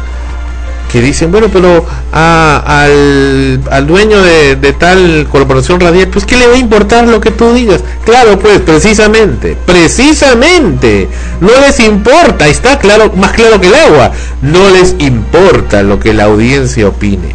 No les importa lo que diga la gente. Yo como dueño de una radio me tiene que importar lo que digan y por qué lo dicen. Si han sido inducidos, si realmente es su percepción, ¿qué es lo que ocurre? No tiene que importarle lo que todos digan de tu producto porque estás exponiéndolo, no es un producto privado, es un producto público y lo que se haga en un ámbito público repercute para toda la sociedad. Así es, es como un Bing Bang, repercute para todos. Vamos a regresar y hay otras noticias aquí en Extremos. Vamos a regresar en solo unos instantes, 59 segundos.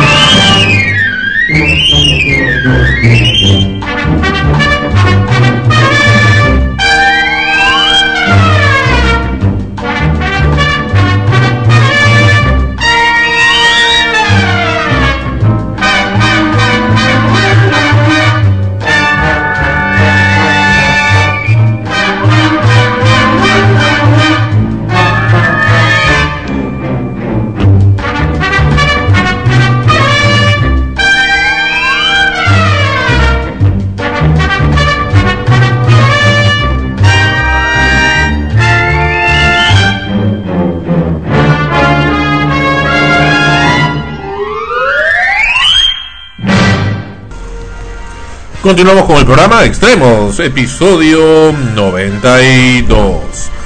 Hace algunos programas hemos comentado, o creo que no hemos comentado, debimos haber comentado también, sobre este tremendo incidente en E-Salud con este señor al que le amputaron por error una pierna y al final se ha quedado sin piernas y al borde de la muerte. Qué tremendo.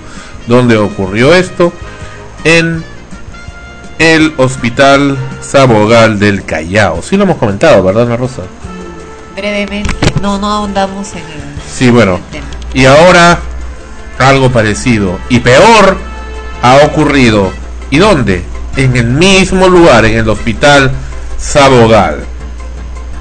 Emiliana Bazán, de 72 años, ingresó a ese nosocomio en el año 2006 para operarse de, una, de un prolapso rectal y salió sin sus dos piernas y sin un brazo. El material quirúrgico habría estado sin esterilizar. Otra denuncia de negligencia en el Hospital Sabogal del Callao. A la acusación contra médicos de dicho nosocomio por amputar una pierna por error sana eh, eh, al asegurado Jorge Villanueva Morales de 86 años, hoy se conoció este caso. Eso es lo que estamos apreciando. Emiliana Bazán indicó que ingresó al referido centro de salud para operarse de un prolapso rectal y salió del quirófano sin sus extremidades por una negligencia de los médicos. Emiliana dice, no quiero volver a ese hospital nunca más, quiero morirme, manifestó entre sollozos la anciana en su domicilio. Escuchemos. Y esto es real y es tremendo. No, es, no, no entiendo qué es lo que pasa con, con salud realmente. Es, es eh, sorprendente que en pleno siglo XXI estén ocurriendo esas cosas. Yo no he visto que un doctor le ha cortado la pierna a un señor que era la que, la que debe de cortar y no le ha cortado, le ha cortado la otra. ¿Usted sabe de casos parecidos? A mi señor A mi señora le ha pasado, dice este hombre. ¿no? Esto es lo que está diciendo. ¿Qué pasó con su señora? Ya también vino a operarse de prolapso. Y total que prolapso dice que le dio un, este, un virus que entró acá. Sí. El virus que le entró porque no limpió bien la, ¿cómo se llama? La herramienta. Entonces, Ya me, me dijeron que ya me preparara porque estaba ya Acá en Saboán. Acá en Saboán. Le cortaron los brazos, le cortaron los brazos, dos brazos, no, un brazo y dos piernas. Dicen que las historias no se buscan. Pronto uno se da con ellas. Así sucedió con Enrique Guimet, un hombre que en los últimos cuatro años ha guardado para sí el capítulo más triste de su vida. Con él nos cruzamos por los pasillos del Hospital Sabogal. Lo más extraño es que don Enrique jamás denunció su caso. Él convive con el dolor. quiero volver a ese hospital nunca más. Quiero morirme acá y no hacer nada. Cuando hay así temblores y mi esposo quiere sacarme el peso, le digo, ¿para qué? Déjame acá, saca a los chicos. A veces soy, yo soy humana también, aunque no completa, pero soy. Y le pido al Señor que me siga dando más por mis hijos, aunque digo, Dios mío, ¿para qué me has mandado de nuevo? Emiliana Bazán de Guimet tiene 72 años y desde el 2006 está postrada en su cama, sin sus dos piernas, sin uno de sus brazos. Yo no me valgo de por sí mismo. A sentarme en la silla de, ru- de ruedas me tiene que cargarlos con así. Y de la única mano que aún le queda, solo sobreviven tres de sus dedos. ¿Qué pasó con ella? ¿Por qué una mujer saludable encontró la discapacidad en la sala de cirugía del Hospital Sabogal? Me llevaron a operar de prolaxo rectal. Y cuando me dieron de alta, yo le dije al doctor que me dolía mi vagina. ¿Qué es lo que habría sucedido? Un virus. virus, me había entrado un virus dice, Ahí en el, dentro del hospital. dentro del hospital. No habían esterilizado bien seguro las, los estesos quirúrgicos para operarme de ahí así. El caso se parece mucho al de don Jorge Villanueva, el hombre que jamás pensó quedar sin sus dos piernas. Un economista y contador que no tenía entre sus cálculos quedar postrado. Pregunta si tú te sientes triste por lo que ha pasado. Me- Perdóname, pero esa pregunta es, es una falta de respeto. Claro. Pregunta, te pregunta la reportera si te sientes triste por lo que ha pasado. ¿Qué quiere que le conteste? Estoy feliz, saltando en un pie. Estoy feliz y mejor ahora. Es lo que quería toda mi vida. Mm. Pues, criterio, criterio, colegas. El espíritu artístico me tuvo un balazo en la cabeza. En esta otra historia, parece mentira lo que nos cuenta doña Emiliana desde su cama. Entró a operarse un desperfecto en el útero. Luego de tres meses de internamiento en el Sabogal, la retornaron a su casa para cumplir una condena que ella jamás mereció. Persona que podía valerse por sí misma. Sí, ella cocinaba, hacía Ella era bien trabajadora, para que no me puedo quejar. Una señora muy atenta acá en su casa. Porque ella no era diabética. Ella no es diabética, es preciso aclarar eso. No es diabética ella. Si hubiese sido diabética, bueno, en fin, ¿no? Pero no es diabética. La sensación que ustedes no sepan el nombre del médico que lo operó. Sí, mi hermana fue a averiguar, este, estuvo investigando y el doctor que le operó le, no, no daban razón. es, un, rompecabezas. Sin duda el Sabogal es el fiel reflejo de nuestro preocupante sistema de salud. En nuestro recorrido por este hospital, las quejas no cesaban.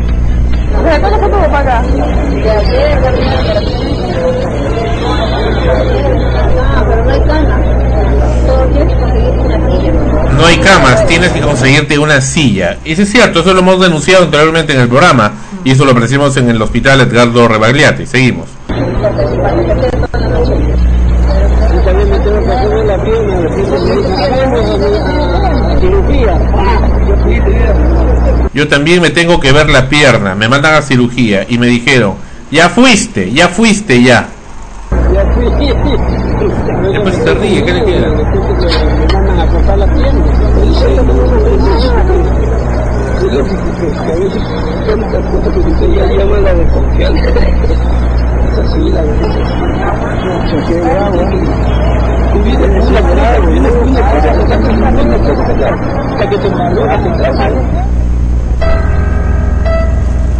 Y una vez que suceden las negligencias, los peruanos mutilados quedan en el silencio absoluto.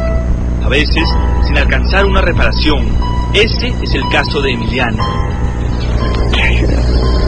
Ayuda que me, me den para para poder este una persona que me cuide Tenemos 45 años de casado. La señora pide una técnica, una enfermera. ¿Tú sabes cuánto cobra una técnica enfermera, Ana Rosa? No, pero, pero tú fuiste quien estuvo averiguando eso precisamente por el caso de tu padre. Cerca de 3.500 soles al mes. Así como lo escuchas. 3.500 soles. Y bueno, el trabajo que tiene que hacer una técnica o personas como la señora o personas que están postradas no es nada fácil tampoco. No es nada fácil, pero están capacitadas para eso y tienen que hacerlo a tiempo completo. Y es duro, y es difícil. Pero el monto es, es el que estoy mencionando, para alguien profesional. Y, ¿Cómo es posible que yo no así? Mientras tanto, don Enrique Guimet se debate entre el amor intenso que siente hacia su esposa y la imposibilidad de ayudarla como él quisiera. Él tiene un mal a los huesos y ya no puede ni cargar a Emiliana. Y como sea, tengo que ir yo a hacerme ver a ellos a jugar. ¿Usted qué está mal? Yo estoy mal de la columna. Tengo de, de clasificación de huesos. Este es el drama de los asegurados.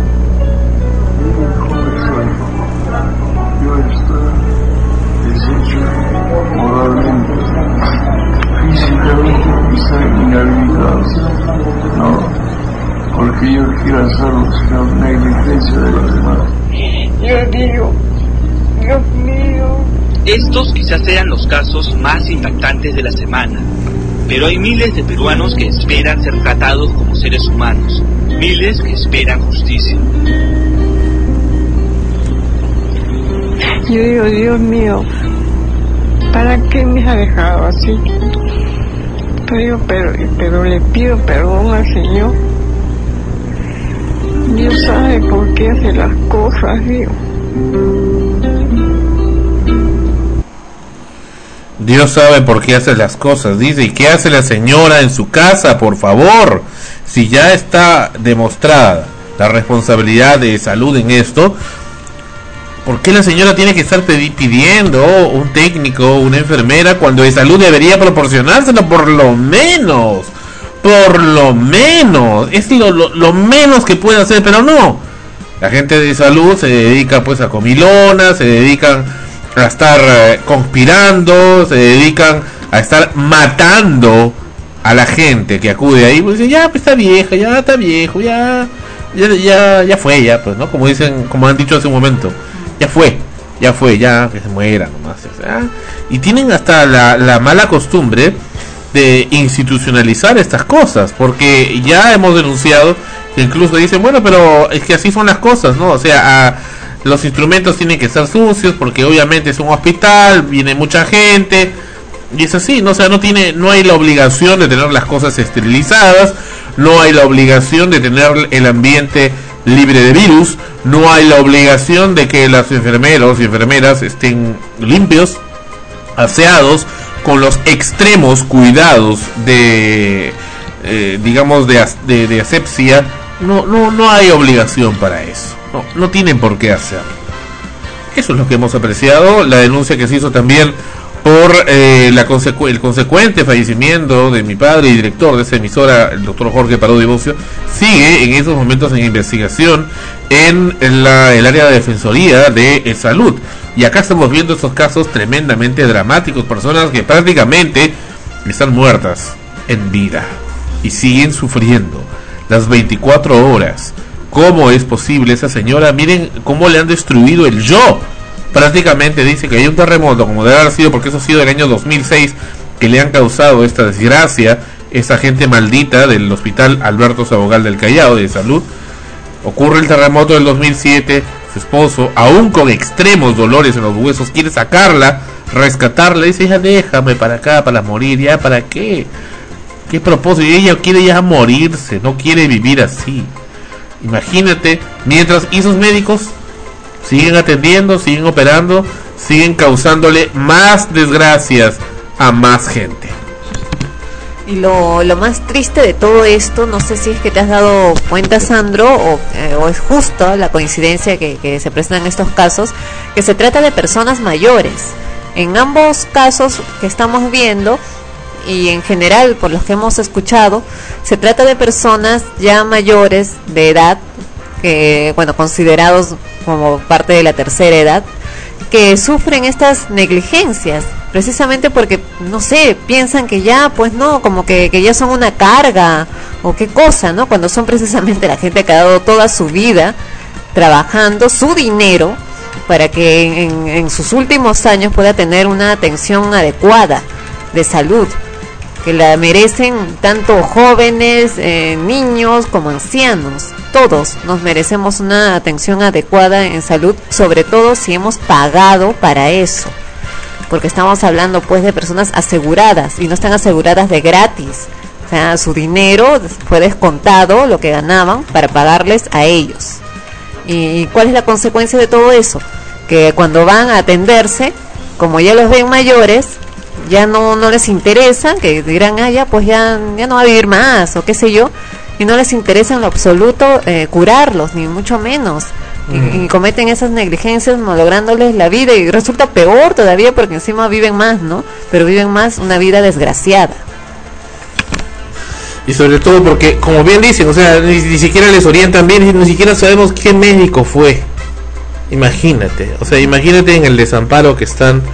Y es ahí donde los reporteros y reporteras de Sol, Frecuencia Primera y de ese programa extremo deben estar presentes, ayudando a las personas a las que estas gentes malditas le someten en la injusticia. ¿Cuántos casos como este y otros existirán? El reportero de Reporte Semanal de Frecuencia Latina encontró esto de cazuela, entre comillas, de casualidad, porque estaba haciendo un reporte sobre una continuación de las medidas de salud, eh, de perdón, de, de asepsia que se, que se tenían en el hospital Sabogal, haciendo una pequeña encuesta con cámara escondida, y de repente encuentra a este hombre que tiene un caso pues similar o peor que este otro señor que le habían amputado las dos piernas. Tremendo, tremendo el caso de salud y tremendo que el presidente Alan García aún no se pronuncie al respecto. Este caso es realmente escandaloso. La cabeza del presidente de salud debería haberse puesto ya de una vez. Y también de por supuesto el director de Defensoría del Asegurado. Esas gentes no tienen que estar esperando que se les llame. Tienen que estar ahí, tienen que tener gente de inteligencia en salud. En salud tienen buena inteligencia. ¿Dónde miércoles estaban los de inteligencia de salud? ¿Dónde estaban frente a este caso? ¿Habían hecho una auditoría, una revisión? Esto ha ocurrido y ha vuelto a ocurrir en este año 2010 con este otro señor. ¿Y cuántos casos más existirán? Es lo que nos preguntamos y esperamos una respuesta. El presidente de la República, el ministro de Salud, tienen la palabra en estos momentos.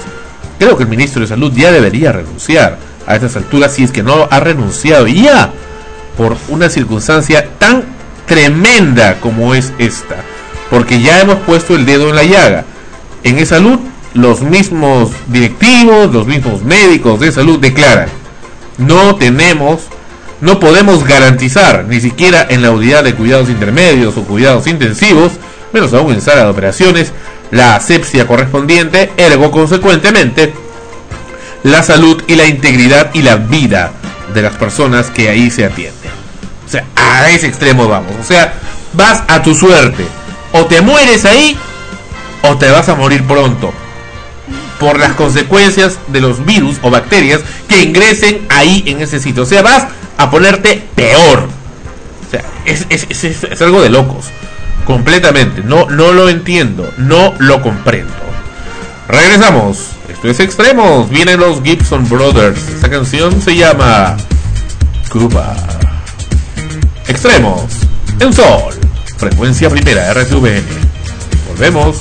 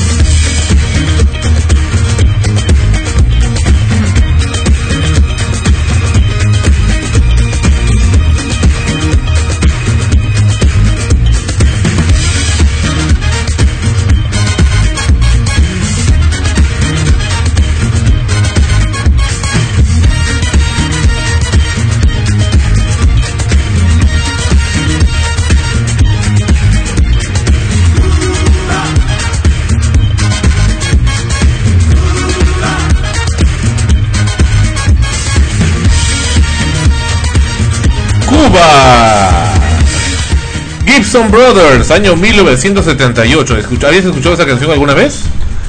Mm, creo que sí, pero no sabía quién la cantaba. No, no, no, no conocía mucho. Para que la bailes, ¿no? Tiene toda una coreo- coreografía muy bonita con los Gibson Brothers. Cuba. Hace unas semanas, mira, ya han pasado casi dos semanas que Ana Rosa ha regresado de Buenos Aires, Argentina. Eh, hizo una entrevista a Cecilia Gispert, la famosa intérprete de Candy Candy. Bueno, tenemos precisamente esa nota muy simpática que Ana Rosa le hizo a Cecilia Gispert, la voz de Candy Candy. A continuación, el programa tal y como se ofreció la semana pasada, que presentamos precisamente a Andrés Turnes, el famoso Terry Granchester. Quedó pendiente la entrevista a Cecilia, y aquí cumplimos con ello. Adelante. En Buenos Aires, Argentina, nada más y nada menos que con Cecilia Gisper, recordada por muchísima gente a nivel de toda América, Europa incluso, por haber realizado el personaje de, un, de, de Candy. De Candy. ¿Cómo estás, Cecilia? Hola, ¿qué tal? ¿Cómo estás? Contenta, contenta de estar con ustedes. Gracias. Cecilia, ¿cuántos años tenías más o menos cuando comenzaste a hacer Candy? 20, 22, 23 años tendría, porque yo comencé muy chica, comencé a los 11 años en Radio Nacional. Y vein- no más de 24 años, era muy joven. Sí, porque y ya tenía experiencia por eso de la radio, por eso cuando comenzó a hacerse en Buenos Aires, en Argentina, personajes primero chiquitos, pero a los 13 años empecé a doblar. Has hecho, bueno, una infinidad de personajes, también haces teatro. Sí, sí, también. Ahora este año no, la última obra que hice fue una obra que argentina que se llama La Milonga y, y trabajé en, en clásicos, El Príncipe Idiota, bueno, Medea. ¿Qué experiencia te trajo hacer Candy en relación a los demás personajes? Me contabas que acá en Argentina no había eh, sido tan, tan, eh, tanto éxito, ¿no? Como a nivel de los otros países. No, aquí no trae ningún éxito. Acá realmente incluso no la terminaron de pasar. Fue, no gustó, no pasó nada. En ese momento la alargaron con, digamos, estaba en un canal Heidi y en otro canal Candy. Eh, y bueno, Heidi, Heidi sí gustó mucho. Pero Candy nada, nada prácticamente. Así que para mí fue una gran sorpresa cuando me avisaron que afuera había gustado tanto y, dieron la dirección de mail un amigo mío, Sergio Borja, que es director también de doblaje y director de cine también. Y él me dijo, bueno, sabes que eres famosa en internet porque este, Candy gusta mucho, bueno, y pasó mi dirección de mail y ahí comencé a enterarme. ¿Cuánto tiempo duró la realización de Candy? ¿Cuántos años? Dos años, eh, digamos, hicimos en el año 78, me acuerdo porque era el Mundial de Fútbol acá. Y venían con, con todo el que ganó y este, el otro. Eh, 78, 69 y la última parte del 80 en otro laboratorio.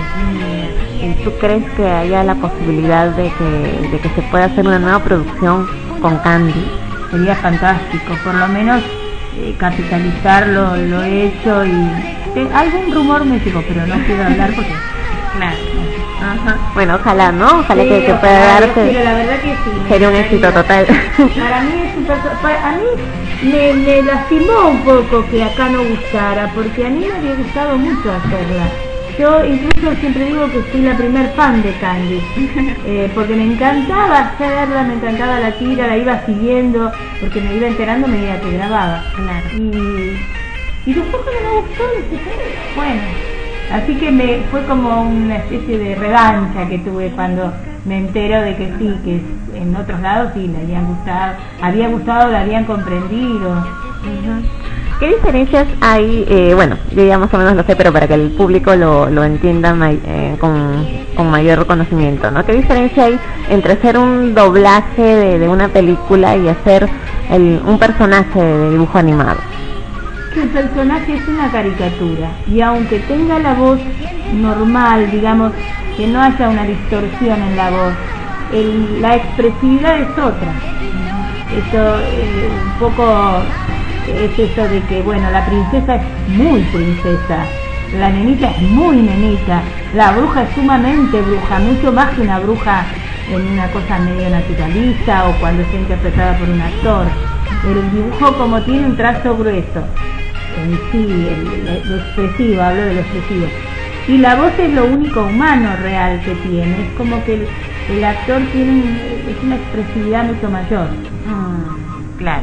A ver, bueno, como tenemos muchas preguntas acerca de, de lo que pasó con Candy, de por qué se quedó con Albert y todo eso, vamos a invitar a Candy, porque ha venido, ¿cierto? Ha venido precisamente a esta entrevista y nos va a conceder unas, unas breves palabras y respondiéndonos a las interrogantes de todos los fans de Candy. Hola Candy. Hola, ¿qué tal? ¿Cómo están? Nosotros- Estoy muy contenta de estar con ustedes.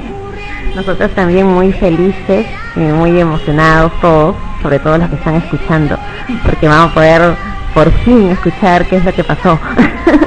¿Cuál es cuéntanos, sí, cuéntanos por qué, por qué Candy a Terry, no, no, no, no siente en algún momento el deseo de regresar con él. Yo creo que no. Yo pienso que tomé una decisión y, y Terry también y que fue un acto de generosidad porque él no podía abandonar a aquella muchacha que estaba en una situación tan terrible de en una silla de ruedas. Realmente yo no me hubiera permitido esto y él tampoco. Pero fue muy difícil tomar esa decisión. Por supuesto que sí, pero también es que crecimos más, tanto él como yo. Y luego apareció Albert en, mi vida y que siempre había estado y yo sentí que, que podíamos caminar juntos, sin dañar a nadie. ¿Y Terry te buscó nuevamente, intentó acercarse de nuevo a ti? Alguna vez, siempre quedó un gran cariño entre los dos. Y creo que con los años tal vez fuimos grandes amigos. Bueno, eso sí. ¿Y sigues eh, visitando el hogar de Pony? ¿Cómo está el hogar de Pony? El hogar de Pony ha crecido muchísimo. Está enorme y hay muchos, muchos niños allí. Y también es cierto que hemos podido ayudar y, que ha crecido, tiene mucho más comodidades, no hay tantos problemas para medir la comida, ahora alcanza para todos. Y bueno, es un lugar de gran felicidad. Y la señorita Pony y la hermana María están viejecitas, viejecitas. Sí, pero están muy bien. ¿Y sabes que Clint tuvo cachorros? ¿De verdad? Unos cachorros preciosos. Por fin. Yo siempre estaba solito, solo con Candy. Sí, pero conmigo. Ajá. Gracias, Candy. Más bien, a ver si nos puedes enviar un saludo a todos los fans que te van a escuchar, no solamente de Perú, sino de todo, de toda América y Europa, porque ya sabes que por internet llegamos a todo el mundo. Sí. Bueno, yo mando un saludo muy, muy grande, un abrazo enorme para todos los fans de Candy que me hacen tan feliz cuando me escriben. Así que un beso muy, muy, muy grande, un cariño enorme con todo mi corazón. Hasta pronto. Gracias.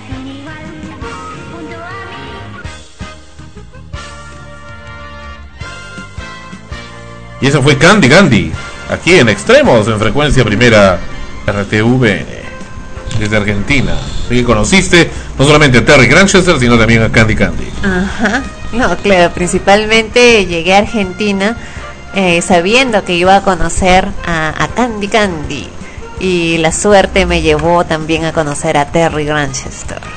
Y fue un placer eh, muy grande conocerlos eh, porque bueno, al margen de la historia y de lo que uno se deja llevar por, por lo que ha visto ¿no? en televisión, eh, conocerlos eh, directamente fue muy gratificante porque además pues conocí la calidad humana de quienes hacen posible esas voces que tenían mucha similitud, mucha semejanza, eh, como ellos mismos lo dijeron, consideran que, que el, que el éxito eh, que puede haber tenido Candy fuera del país y que han sido muchos más países Después de cinco tiene años que de ver de alguna u otra manera con lo que ellos Marte, sentían en esos instantes con una comunión ¿no? entre el personaje y el actor, ¿no? que, que se conjugaron en una misma alma. Igual que Turnes, ¿no? Que a Turnes lo noté más comunicador, más, más comunicativo. Más que, más que Cecilia. Cecilia es un poquito más parca, ¿eh? Eh, no, no diré tanto eso. Lo que, lo que opino es que en el caso de Andrés, eh, más sensible probablemente, por lo que él mismo también expresaba, ¿no? Por momentos claves que uno tiene o vive en- en- a lo largo de su vida. Y creo que llegamos precisamente en un momento especial para él, en un momento en el que eh, estaba especialmente susceptible a todo ello. ¿Por qué? Bueno, no, no lo sé, ¿no? Es, es una cuestión bastante personal. En general me parece que él sí tiende a ser mucho más sensible ante eh, el arte. Creo que una de las cosas principales, y la mencionó, fue que él es un hombre de teatro, básicamente, y quizás eh, no ha tenido últimamente mucho vínculo con la labor teatral y siempre reencontrarse con, con episodios de su vida que tienen que ver con ello para cualquier actor es sumamente gratificante.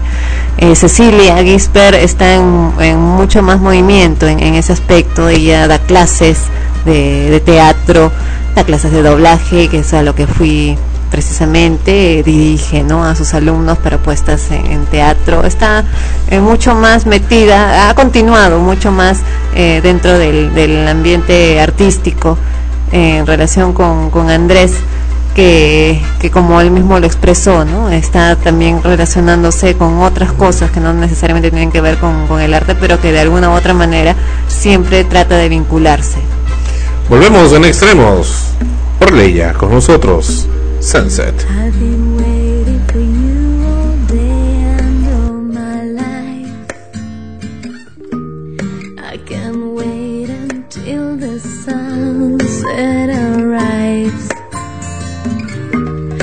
sense your smell and everywhere I hear your voice. I love you tonight. I'm, I'm just a woman in love.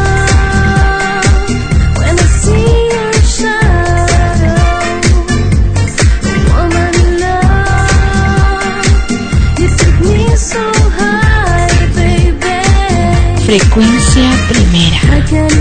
Sol, comunicación más allá de los sentidos. dance with me, come here. The night's just begun. Woman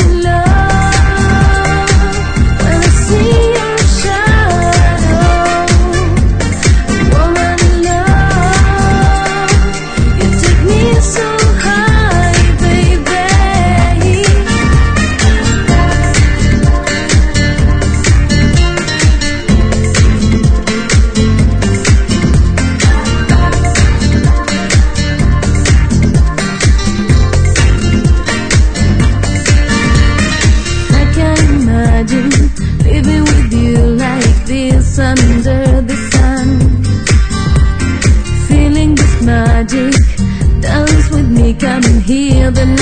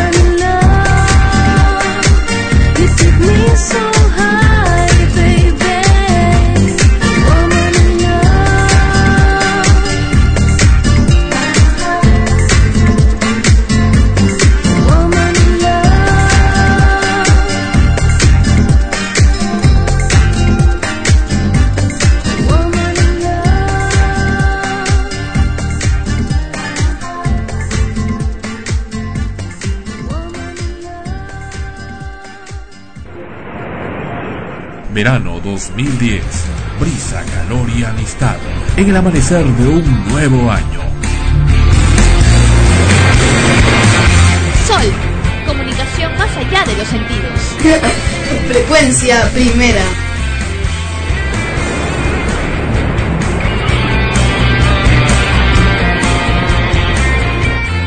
Después de cinco años de rodar sobre la superficie de Marte, los robots Spirit y Opportunity, o Rover si usted quiere, se han convertido en un verdadero misterio. Supuestamente iban a funcionar durante algunos meses, cinco, seis meses, siete meses. Nunca se pensó que llegarían al año. Llevan más de cinco años funcionando. Cada vez que sus paneles solares se llenan de polvo, misteriosamente amanecen absolutamente limpios. ¿Qué dice la NASA? Que es el viento el que los limpia. ¿Usted conoce algún viento que limpie el polvo? Yo no, todavía no lo conozco. Esperaría una mejor explicación. Aquí nos presenta la última realidad en Marte, los robots marcianos o rovers marcianos, Fernando Correa. Nadie sabe por qué los robots exploradores Spirit y Opportunity aún continúan funcionando. Diseñados originalmente para 90 días, han rebasado ya 67 meses de investigaciones. Cuando sus paneles se han ensuciado y luego se limpian, la NASA argumenta que el mismo viento que los ensució es el que luego los limpia. En Marte permanece una gran incógnita.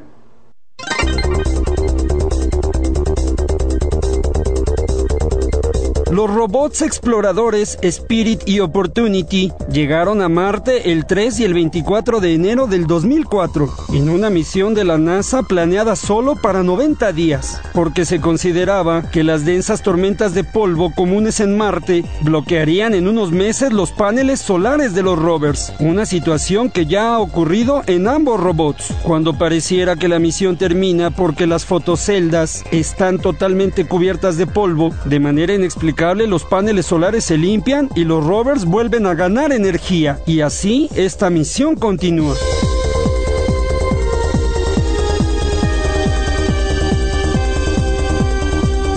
La exploración de los rovers se ha prolongado rebasando ya 67 meses de investigaciones. Si el viento marciano, que contiene básicamente polvo, es lo que ensucia los paneles, resulta difícil comprender que cuando aparecen limpios de nuevo, la NASA argumenta que es el viento el que los limpió. Una situación que hasta ahora no tiene explicación convencional. Tanto el Spirit como el Opportunity han visto disminuidas sus funciones debido al polvo. Las fotoceldas de cada rover con sol pleno logran captar hasta 700 watts por hora. Las funciones básicas de cada robot se realizan con al menos 180 watts por hora. A mediados de junio del 2007, después de una de las más terribles tormentas marcianas registradas, las fotoceldas del Opportunity quedaron totalmente cubiertas de polvo y su ganancia de potencia disminuyó dramáticamente hasta 50 watts por hora. Los especialistas de la NASA pensaron que sería el fin de este rover, que al menos requería 180 watts por hora para sus funciones básicas. Sin embargo, a finales de junio del 2007, de manera inexplicable, los paneles del Opportunity ya estaban limpios de nuevo.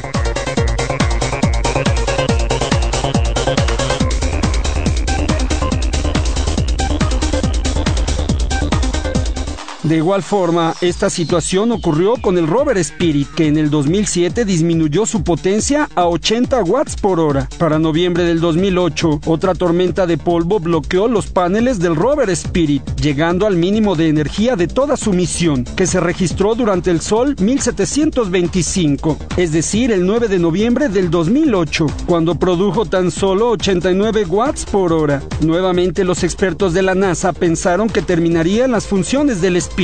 Inclusive se reportó que este rover no intentó comunicarse a la Tierra y que estaba realizando operaciones que no habían sido ordenadas, comandos fantasmas, lo cual indicaba un mal funcionamiento. No obstante, nuevamente los paneles se limpiaron y la energía del Spirit aumentó, continuando así con sus exploraciones. Para junio del 2009, los paneles del Spirit lograron producir 927 watts por hora, el 6 de mayo del 2009, que equivale al Sol 1899 del rover Spirit, este robot atravesó un suelo muy suave y sus ruedas quedaron atascadas. Los científicos de la NASA, basándose en las observaciones microscópicas del suelo marciano, prepararon una mezcla especial que colocaron en una superficie inclinada. Sobre esta mezcla, movieron el modelo gemelo del Spirit y en laboratorio están intentando simular los movimientos que logren liberar al Spirit, que durante 10 días tan solo avanzó 36 centímetros sobre este suelo suave, lo que pone nuevamente en riesgo a la misión del Spirit, que ha recorrido ya 7.700 metros. En tanto, el rover Opportunity para junio del 2009 tenía una energía captada por sus paneles de 426 watts por hora. Rover que ha recorrido hasta ahora más de 16 kilómetros de una superficie marciana enigmática y apasionante.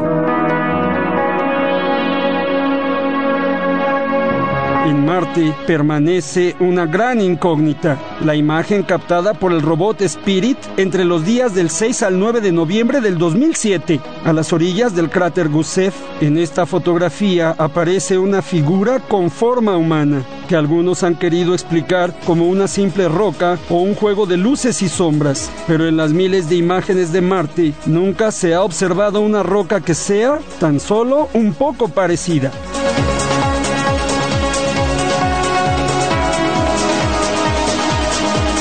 ¿Hasta cuándo seguirán funcionando los rovers?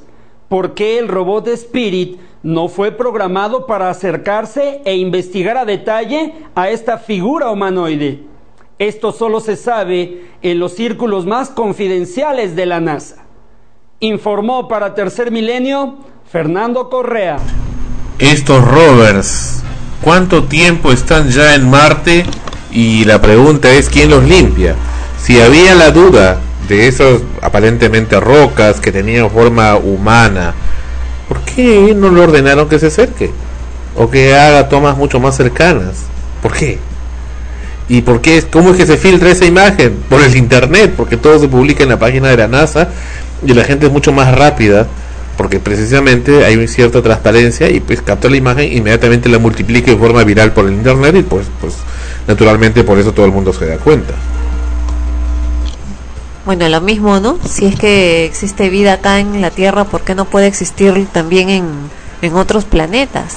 Siempre se niega esa posibilidad como si fuéramos pues los únicos seres en el universo. Claro, eh, hasta el momento de manera eh, real, concreta y probada, supuestamente eh, somos nosotros. Pero eso no significa que, que no haya otros seres en otros planetas que también tengan vida su manera o, o quizás muy similar a la nuestra, ¿no? Si es que se comprueba que es verdad que estos robots son eh, limpiados no por el viento, sino por otro, de otra manera, y de otra manera pues tiene que ser alguien que, que o algo, ¿no? Que, que lo haga, que lo haga conscientemente, estaríamos hablando pues de la posibilidad de que efectivamente exista vida en Marte. Regresamos, regresamos con extremos. Regresamos en breve también con la respuesta, entre comillas. La gran, la gran y esperada respuesta de la Oficina de Normalización Previsional. La semana pasada, gran reportaje sobre este tremendo abuso cometido por la Oficina de Normalización Previsional y su jefe de imagen ofreció dar una respuesta y estar aquí en el programa Extremos. Lo tenemos a continuación luego del corte. Volvemos en unos momentos.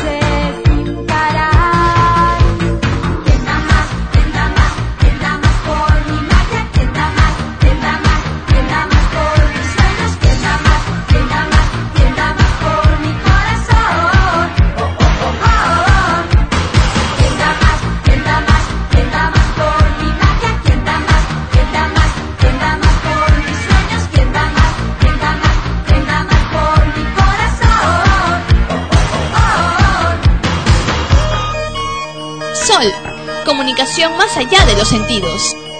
Frecuencia primera.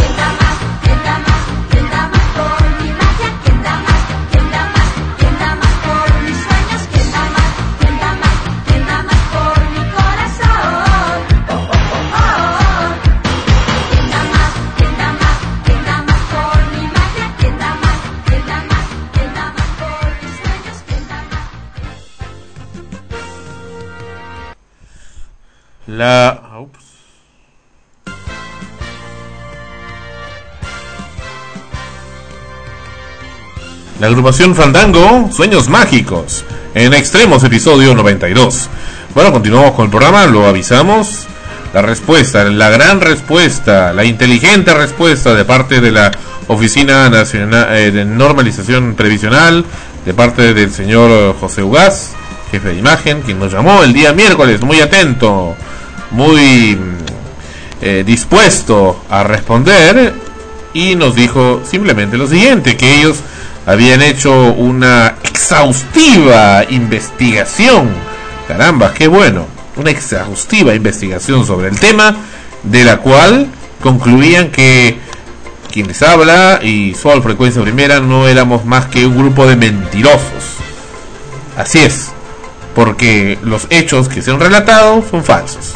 Jamás han ocurrido y que por supuesto el personal, ese personal que gana más de 8 mil nuevos soles que hemos denunciado, que han maltratado, que nos han maltratado en la oficina de Surquillo el día del lunes antepasado, ese personal precisamente, esa gente que no se identifica, esa gente que maltrata, que insulta, que veja, esa gente es incapaz de hacer eso, que- porque precisamente para eso los eh, preparamos y que además que el- las pruebas que se han presentado son insuficientes. Entonces le dije, bueno, pero todo caso, si eso es lo que usted opina, pues hay problema, dígalo al aire, dígalo ante el público. Ah, no, no, no, eso no, no es posible. ¿Pero por qué no es posible? No es posible porque ONP no se va a pronunciar sobre un tema en particular. Ah, ¿no? ¿Y por qué no?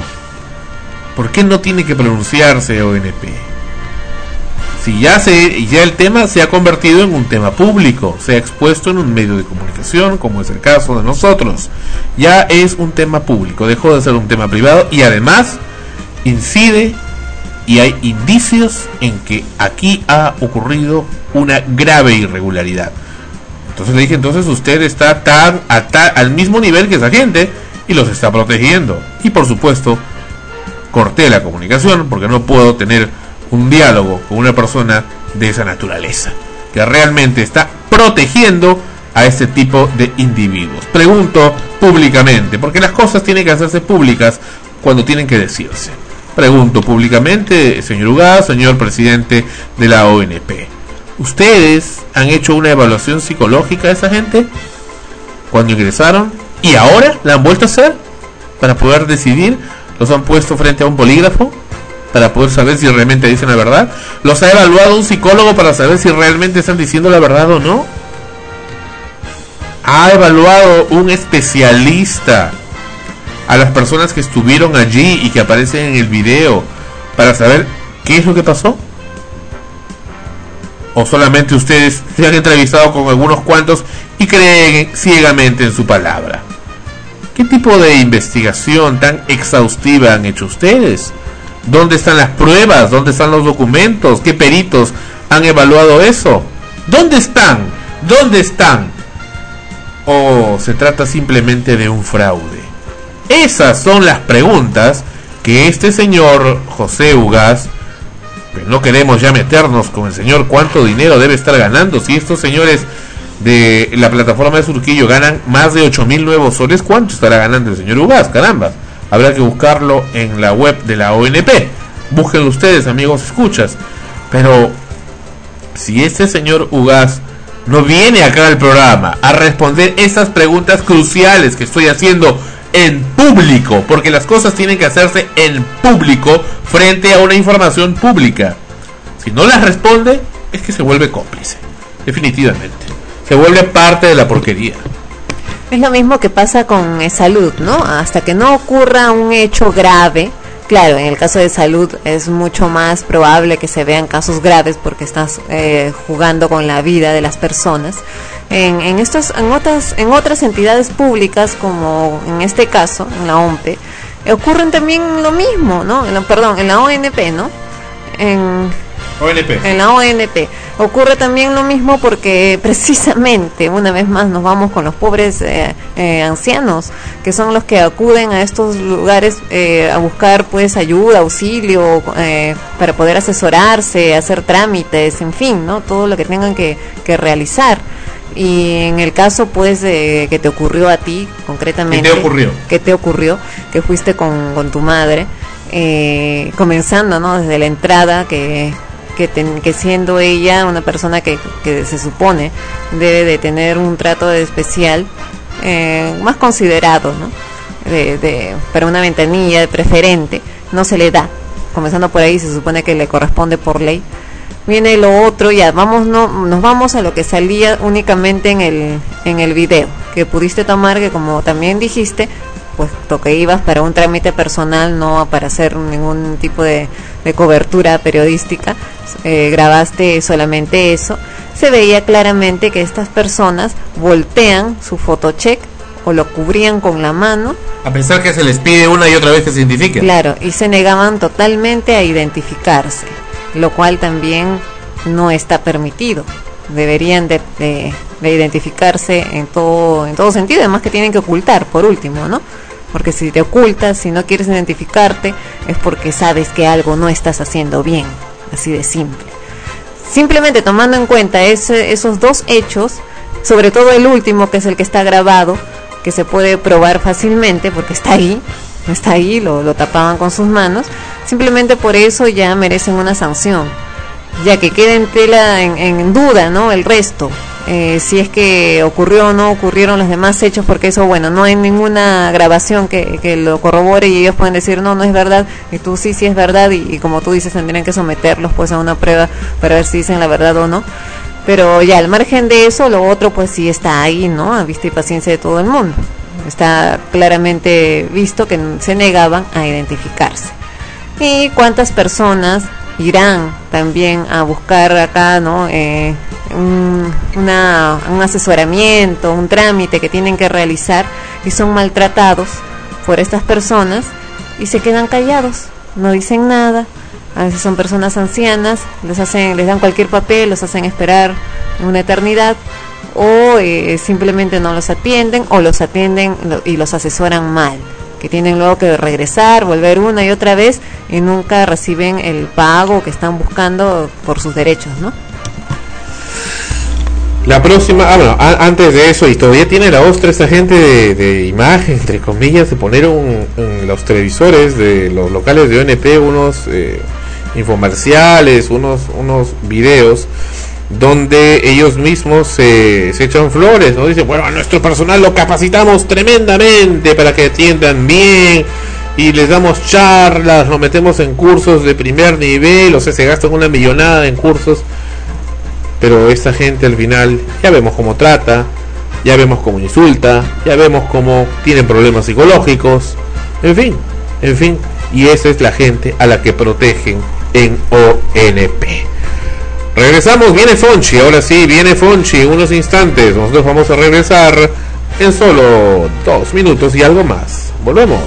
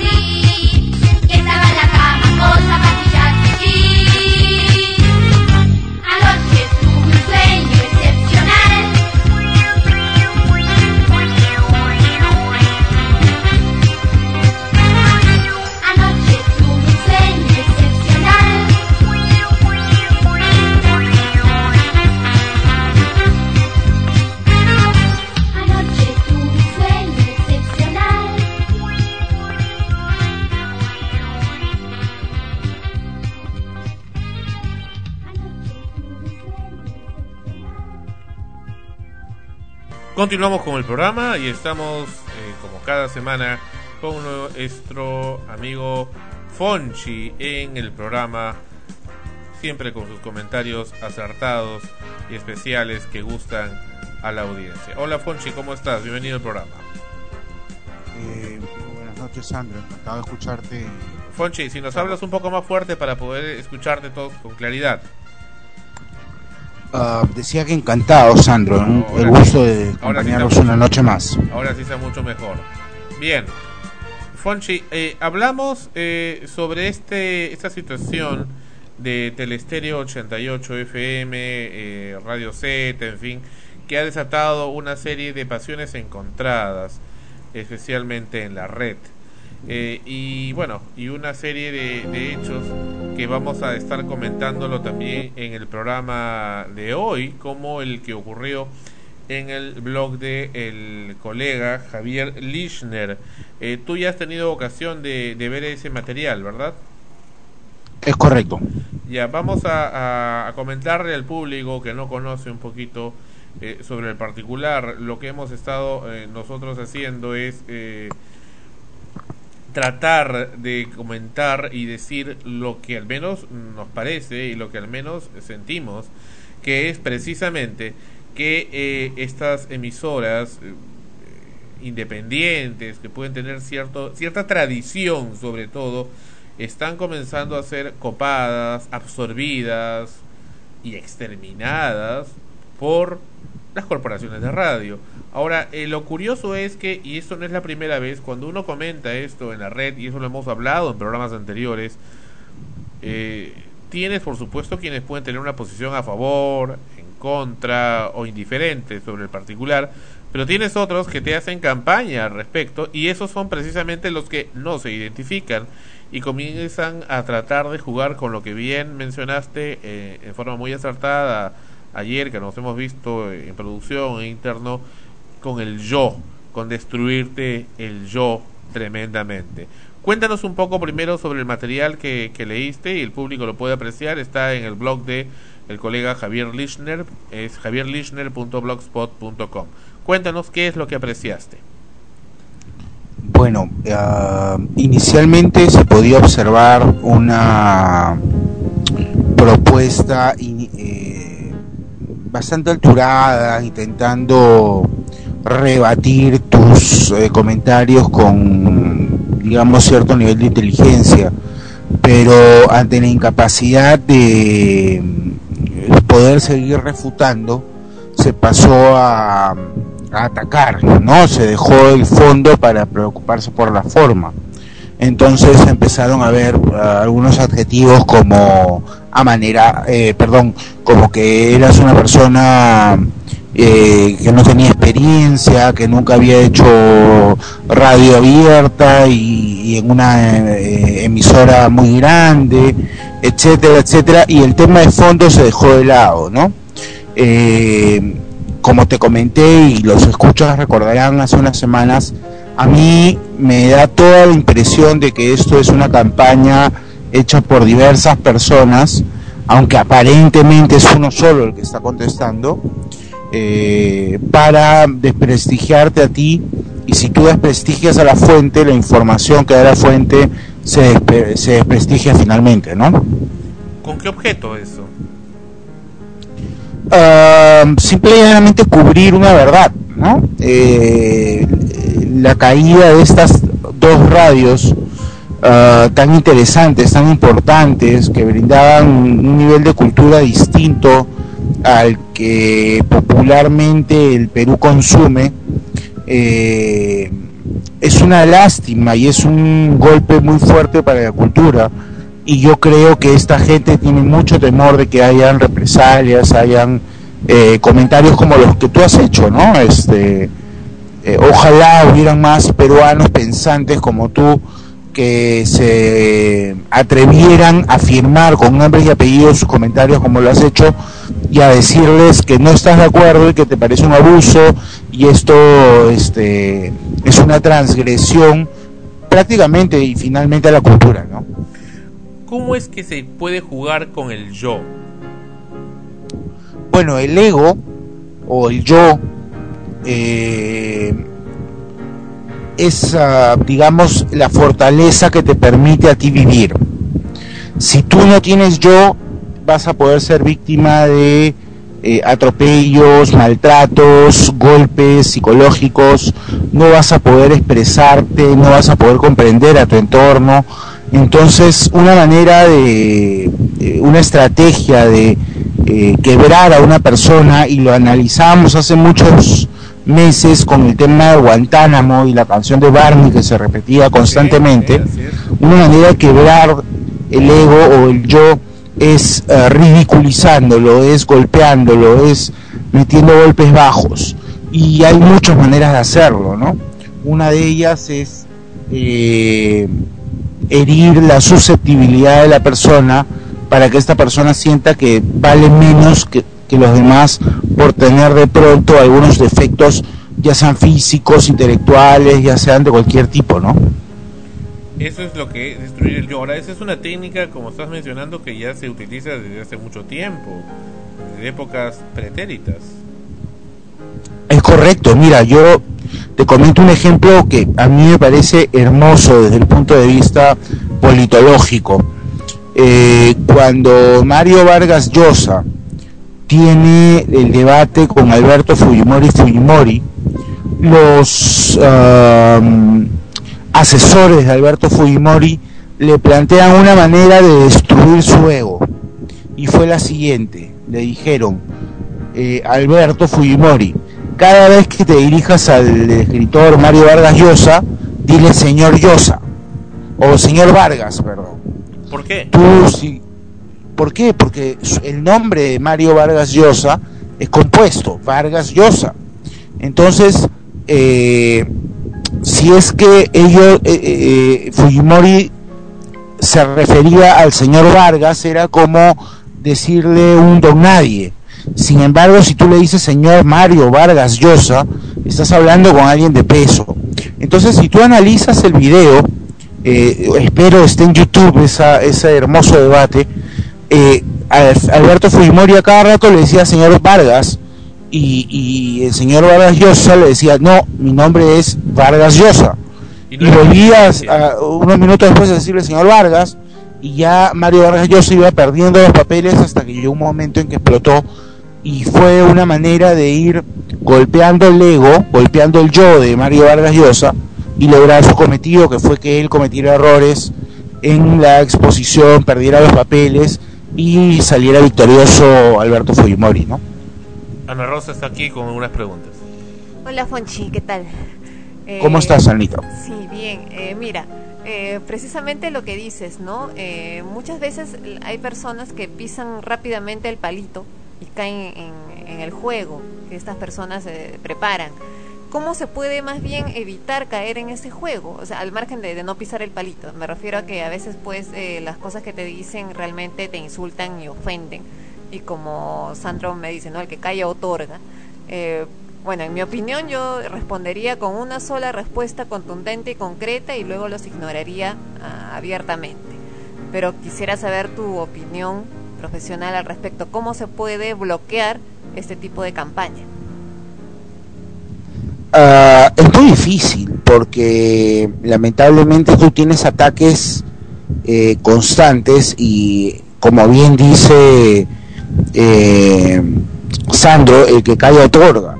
Lo que tienes que tratar de hacer es buscar romper el círculo vicioso, porque lo que yo había encontrado y, y se lo comenté a Sandro es que ya se había entrado en un círculo vicioso y creo que la única manera de cortar el círculo es buscar información un poco más fáctica, ¿no?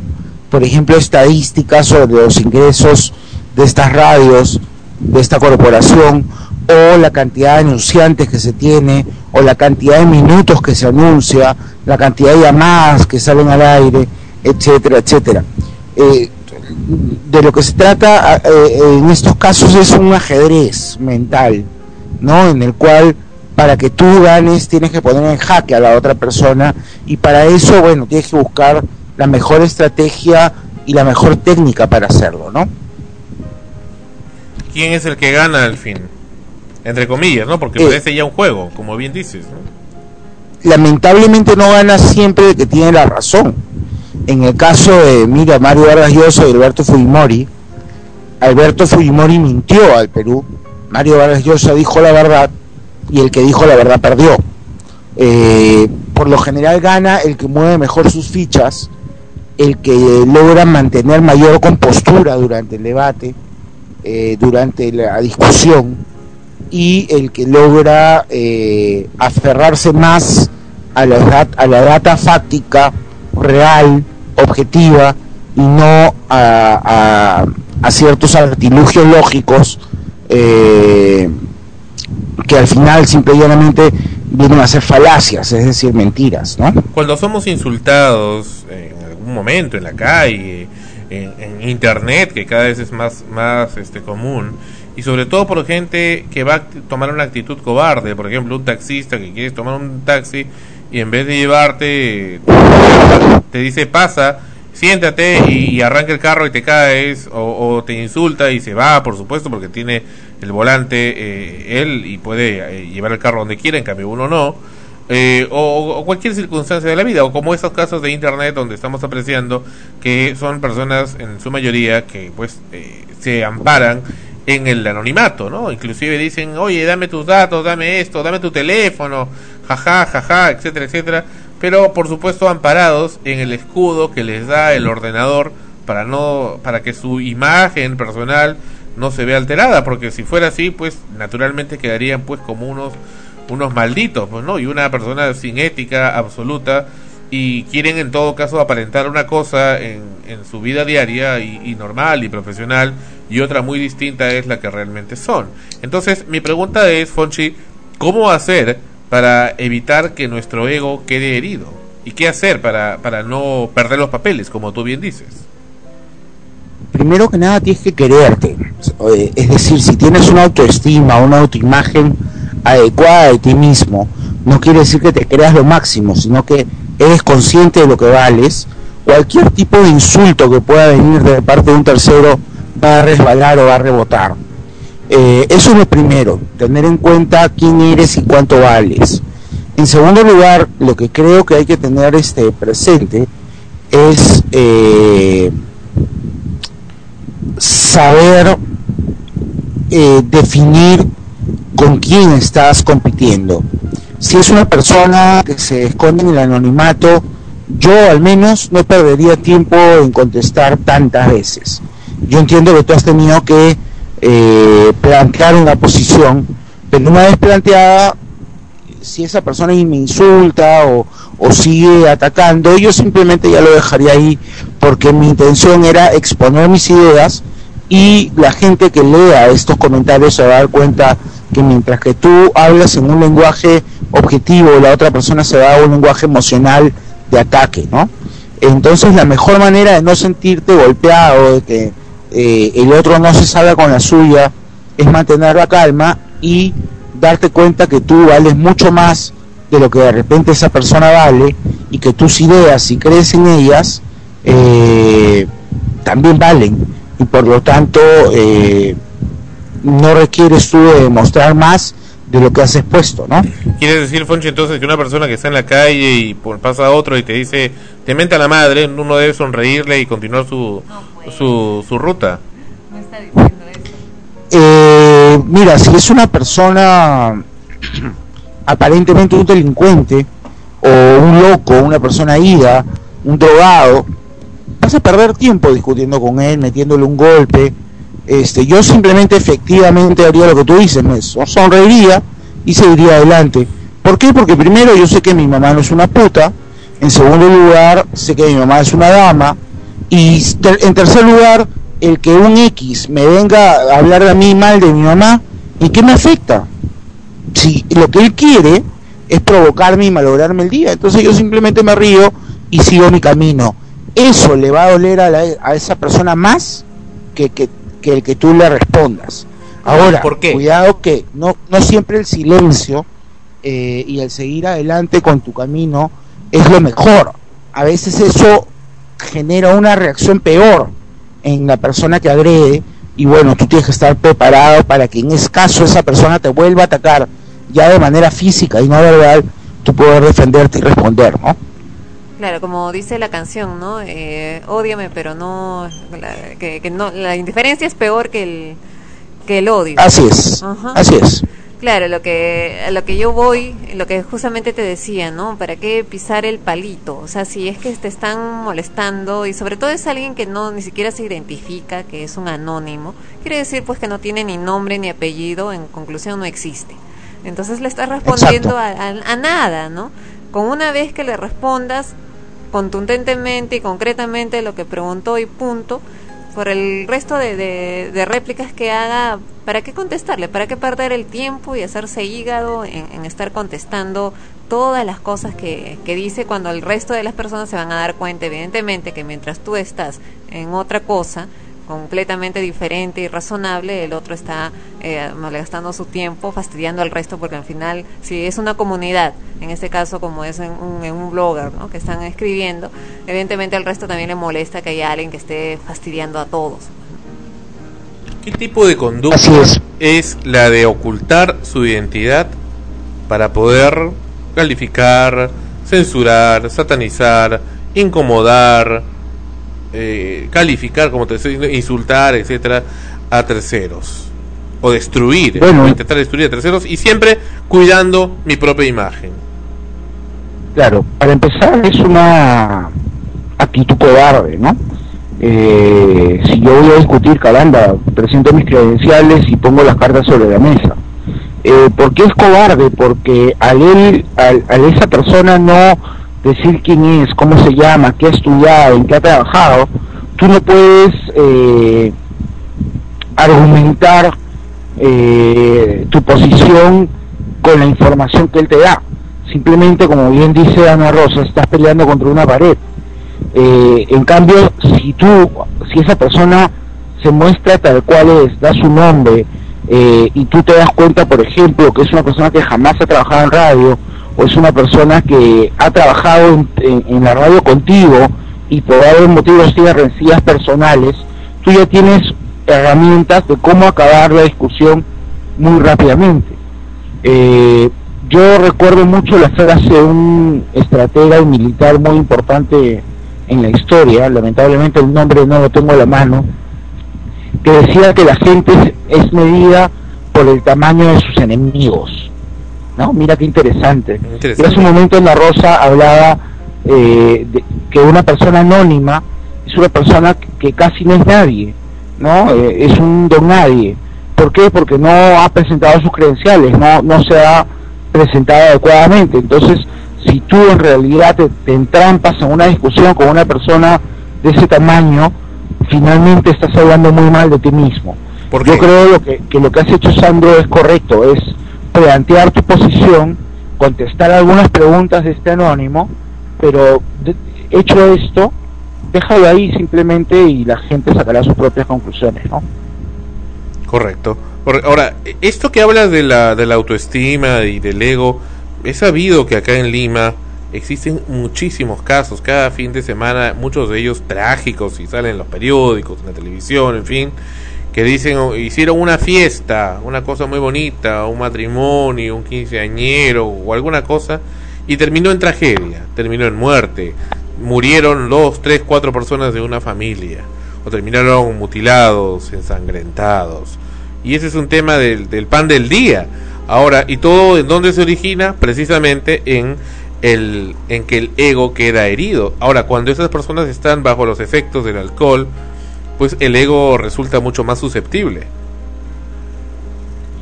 Eh, no, más que susceptible, lo que pasa es cuando tú estás bajo eh, eh, las sustancias como el alcohol o drogas, simplemente el ego ya no funciona, ya no está en la capacidad de defenderse y de decirte cómo actuar. Entonces ahí vienen los excesos. Eh, es básicamente por eso que en estas reuniones, y lamentablemente la frecuencia cada vez es más alta, se dan estos actos de, de- de violencia y de muerte y de delincuencia. ¿no? Porque ahí el Eh, impacto, yo, sí, el impacto es mayor, el de un insulto, entonces. Por supuesto, por supuesto. Eh, más que el impacto, la respuesta es mayor.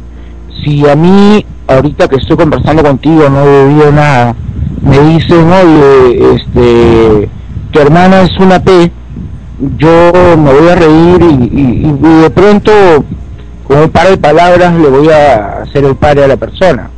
Pero si es que he bebido, estoy drogado, eh, yo no, lo primero que voy a sentir es ganas de agarrarlo a golpes, como en el primer caso, pero a diferencia del primer caso en el que no he bebido, mi inteligencia, mi yo, me va a decir, oye, contrólate, mira con quién te vas a meter a pelear, no pierdas el tiempo.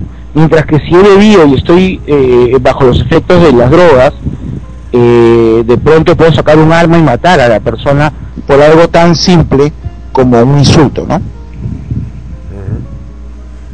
Eh, bueno, sí, lo que lo que estás mencionando es es cierto. eh, cuando las personas están bebidas o están en- con drogas, más que todo es que simplemente no piensan, ¿no? Eh, reaccionan eh, de manera inmediata y luego que ya pasó todo, recién pueden ver las consecuencias de sus actos. Eso, ¿no? Si es que si es que las toman en cuenta.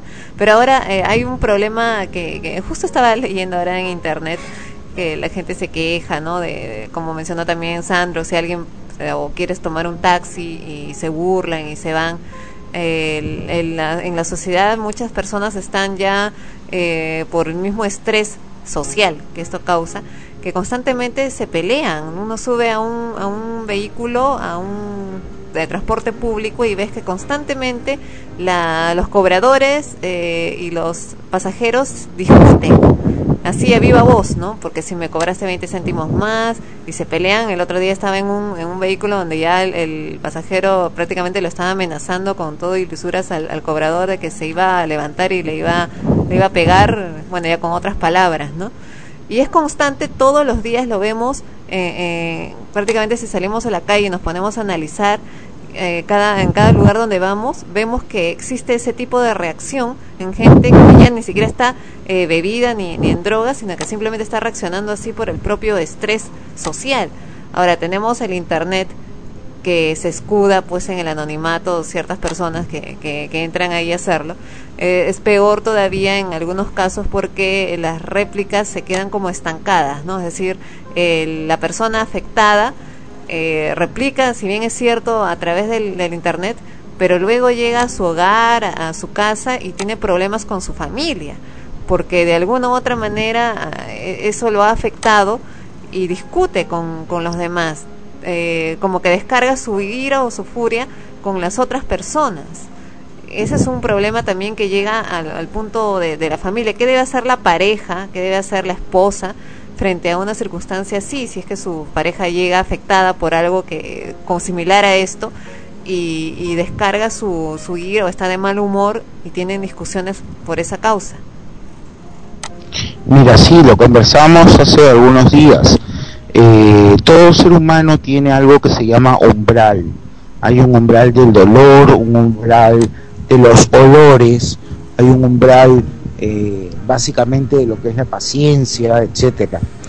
Eh, por ejemplo, tú puedes aguantar ciertos olores, eh, a por más agradables que sean hasta cierto nivel, Cuando estos olores, incluso agradables, sobrepasan tu umbral, tú empiezas a sentir fastidio. Igual es con el dolor. Si tú acercas una vela a tu mano y el calor no pasa el umbral que genera dolor, no pasa nada, pero si el calor cada vez aumenta, llega un momento en que duele y reaccionas.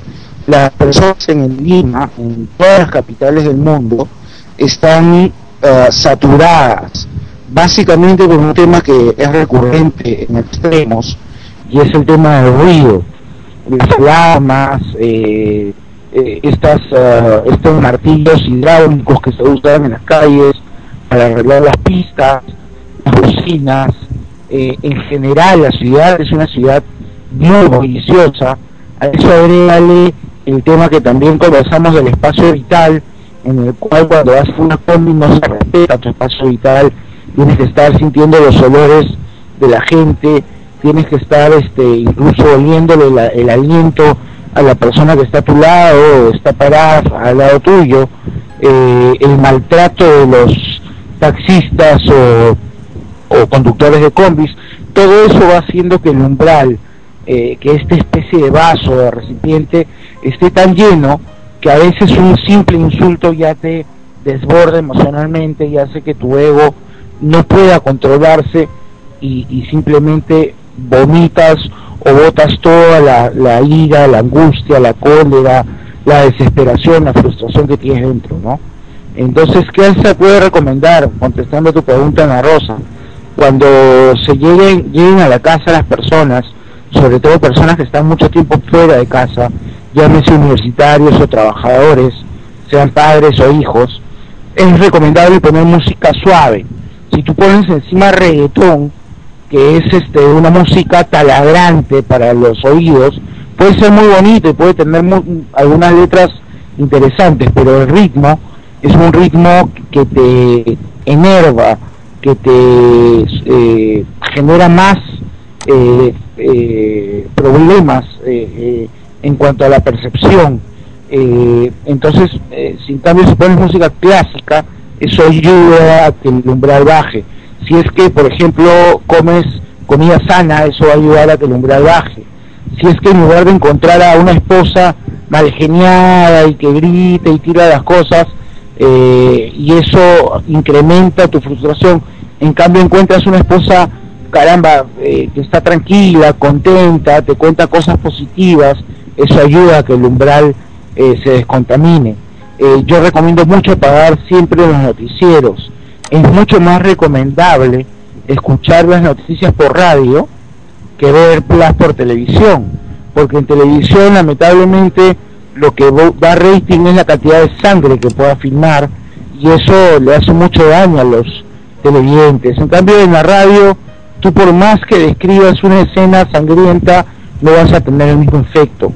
Eh, básicamente eso, entre otros eh, consejos como utilizar eh, plantas eh, que te permitan dormir mejor, descansar, relajarte, llámese la pimpinela, la manzanilla, tú hierves un poquito de estas plantitas que venden en los mercados, te tomas el tecito y quedas más relajado y despiertas con mejor semblante al día siguiente, ¿no?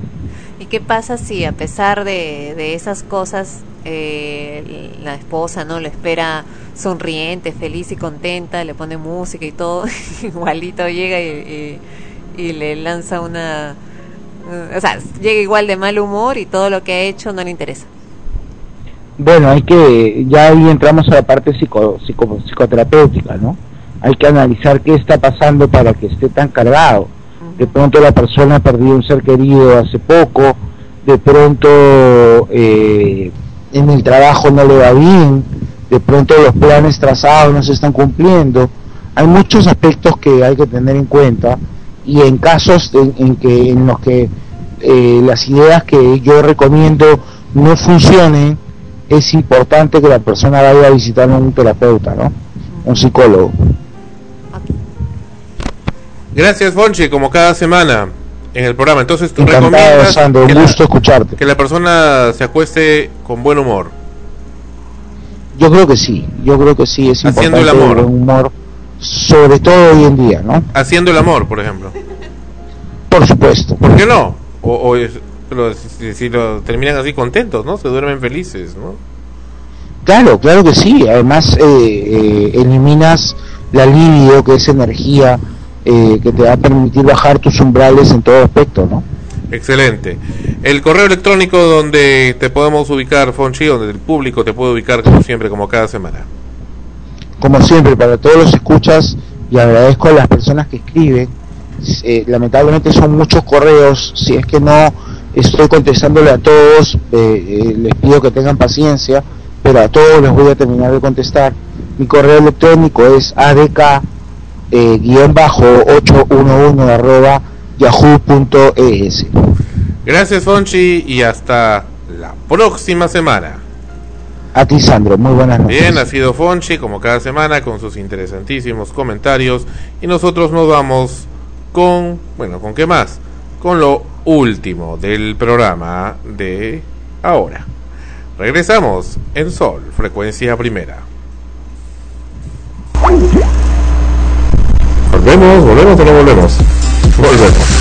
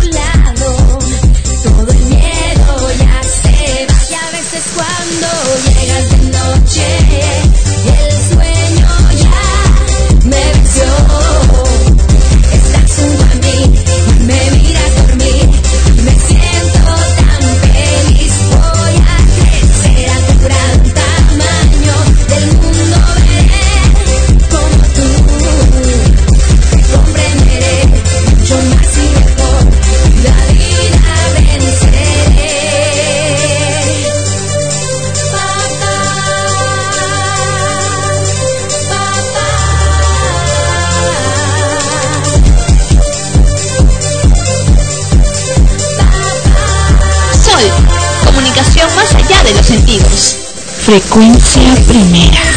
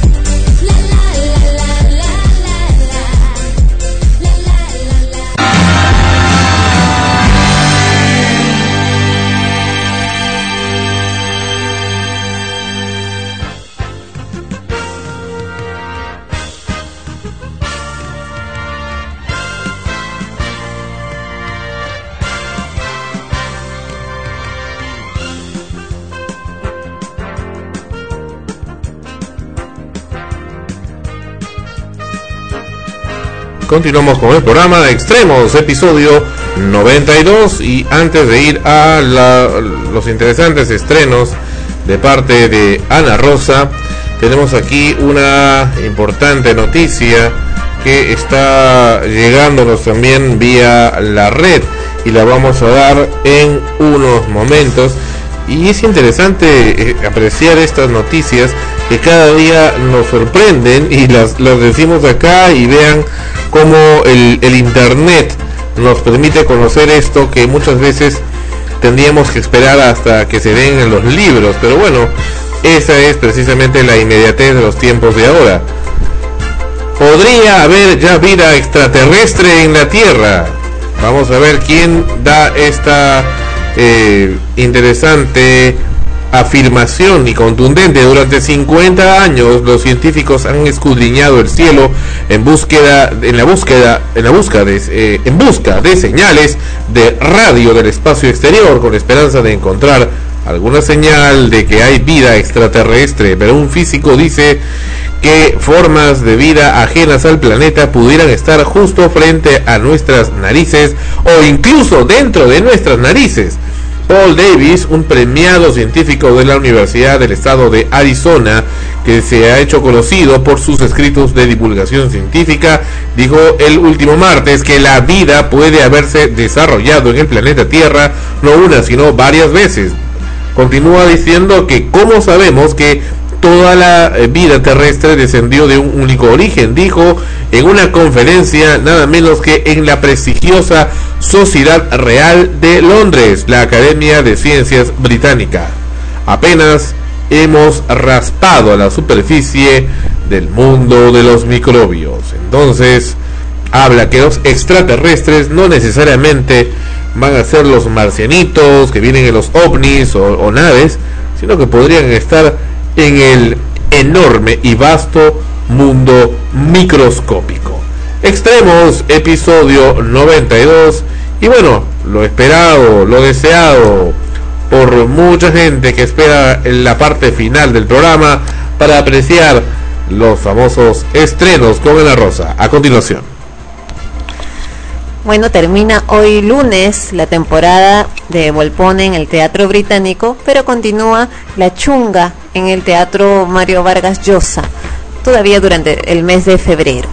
Tenemos también dos por uno, dos comedias en un mismo programa, Negociamos y La Pipa de la Paz, que se presentan en el Teatro Marzano. Eh, ellos van todavía hasta abril. El- los próximos estrenos que tenemos en teatro llega Todos los Miedos de Mariana Chaut. Chau. Chaut no tiene tilde. De regreso de la playa, tres jóvenes amigas sufren un accidente automovilístico y para lograr sobrevivir deben poner a prueba su amistad y enfrentar sus más profundos miedos. Sofía Humala, Brisila de Gregori y Alina Ferrand actúan en esta obra de la reconocida dramaturga argentina Mariana Chaut, que conjuga drama y suspenso. Se presentarán, se presentarán, porque todavía se estrena el 3 de febrero, en la casa de Yuyashkani en Tacna 363, Magdalena del Mar. Ellos van desde el 3 de febrero hasta el 26 de febrero, de miércoles a viernes a las 20 horas. Como le anunciáramos también, se viene el estreno de Visitando al Señor Green en el eh, Auditorio Hipna de Miraflores, en Angamos Oeste 120 Miraflores, a partir del 4 de febrero. Y también lo anunciamos la semana anterior, Hilo Rojo, que se presentarán en el Teatro de la Alianza Francesa, Arequipa 4595 Miraflores, a partir también del 4 de febrero. En cine, se ha estrenado esta semana Papás a la Fuerza. Eh, Travolta, John Travolta, es un padre divorciado que tendrá que hacerse cargo de sus dos gemelos de 7 años, mientras que Robin Williams, eh, el típico amigo que le ayuda a salir airoso de este desafío. Al mismo tiempo, la empresa en la que ambos trabajan se enfrentan a un acuerdo con un gigante japonés. Por su parte, Bernie Mark, que es un experimentado niñero que conoce todos los trucos para entretener a los más pequeños. Como Robin Eh. Williams está un poco dejado en sus películas. Ah, qué pena. Bueno, no hemos visto la película para dar una opinión si es que es buena o mala, ¿no? Astro Boy también se estrena esta semana. Astro Boy es la adaptación cinematográfica de un cómic del prestigioso Osami Tezuka. Osamu Tezuka, que dio origen a una popular serie de televisión japonesa de los 60 Su protagonista, eh, ay caramba, no puedo manipular esto. Su protagonista es un joven robot con increíbles poderes que ha sido creado por un brillante científico para reemplazar al hijo que perdió.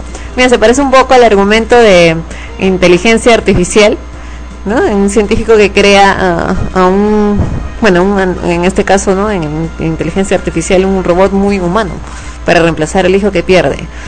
Otra película que tenemos es Está dentro de ti. Eso es de suspenso. El encargado de una gasolinera reposa en, un en su silla cuando de repente ve algo raro en la hierba.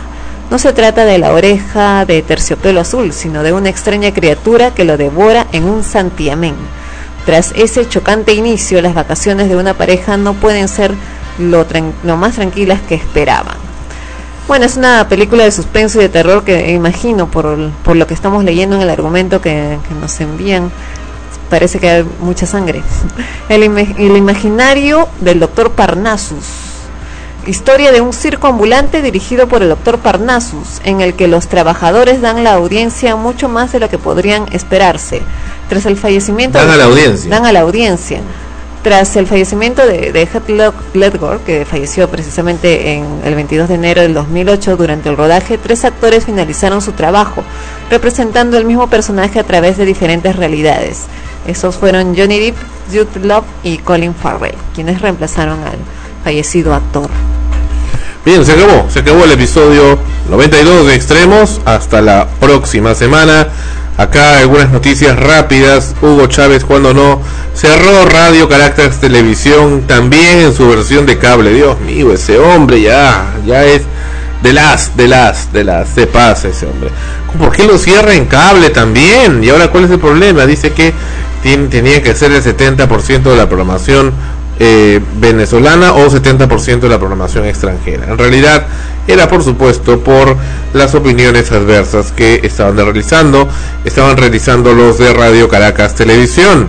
Catástrofe en el Cusco, ya conocemos esto, siguen eh, retirando a los em, turistas eh, peruanos y extranjeros y también a pobladores del lugar en Machu Picchu, en Aguas Calientes, que tratan de salir después de los diferentes aludes en el río Vilcanota, que han devastado a esta hermosa zona de nuestro país, aunque, aunque las ruinas de Machu Picchu, a Dios gracias, han quedado intactas. Y finalmente esto la próxima semana va a dar también que hablar. La Municipalidad de La Victoria, la ingeniera mm, eh, eh, que es eh, directora, ingeniera Fidel Small, Marta Fidel Small, directora de Medio Ambiente, ha respondido y hicimos algunas notas interesantes con ellos, pero nos preocupa, nos preocupa lo que dijo ante nuestras cámaras. Nunca hemos recibido denuncias de ruidos molestos de alarmas. Veremos también cómo la Municipalidad de La Victoria trata a los comerciantes de Gamarra que ponen pequeños, pequeños parlantes con ruidos suaves. Aunque sean de telestéreo por internet, aún con todo, son castigados con severas multas, mientras que al costado las alarmas suenan con más de 110 decibeles. Vaya. Palabras de la ingeniera Marta Fidel, nunca hemos recibido denuncias de ruidos molestos de alarmas. Y las que hicimos nosotros mismos, pues no llegaron a mis oídos, dice.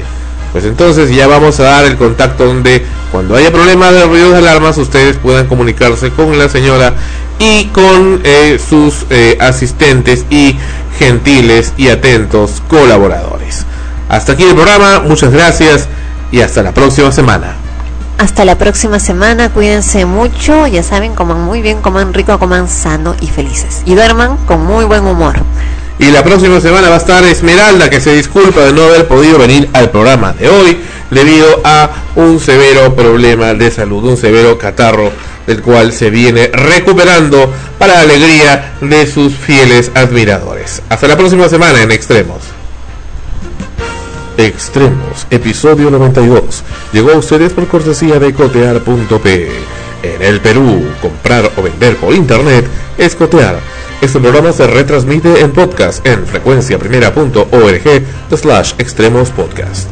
Ha sido una realización de Sol, Frecuencia Primera RTVN, Lima 2010. Derechos reservados. Escriba a extremos.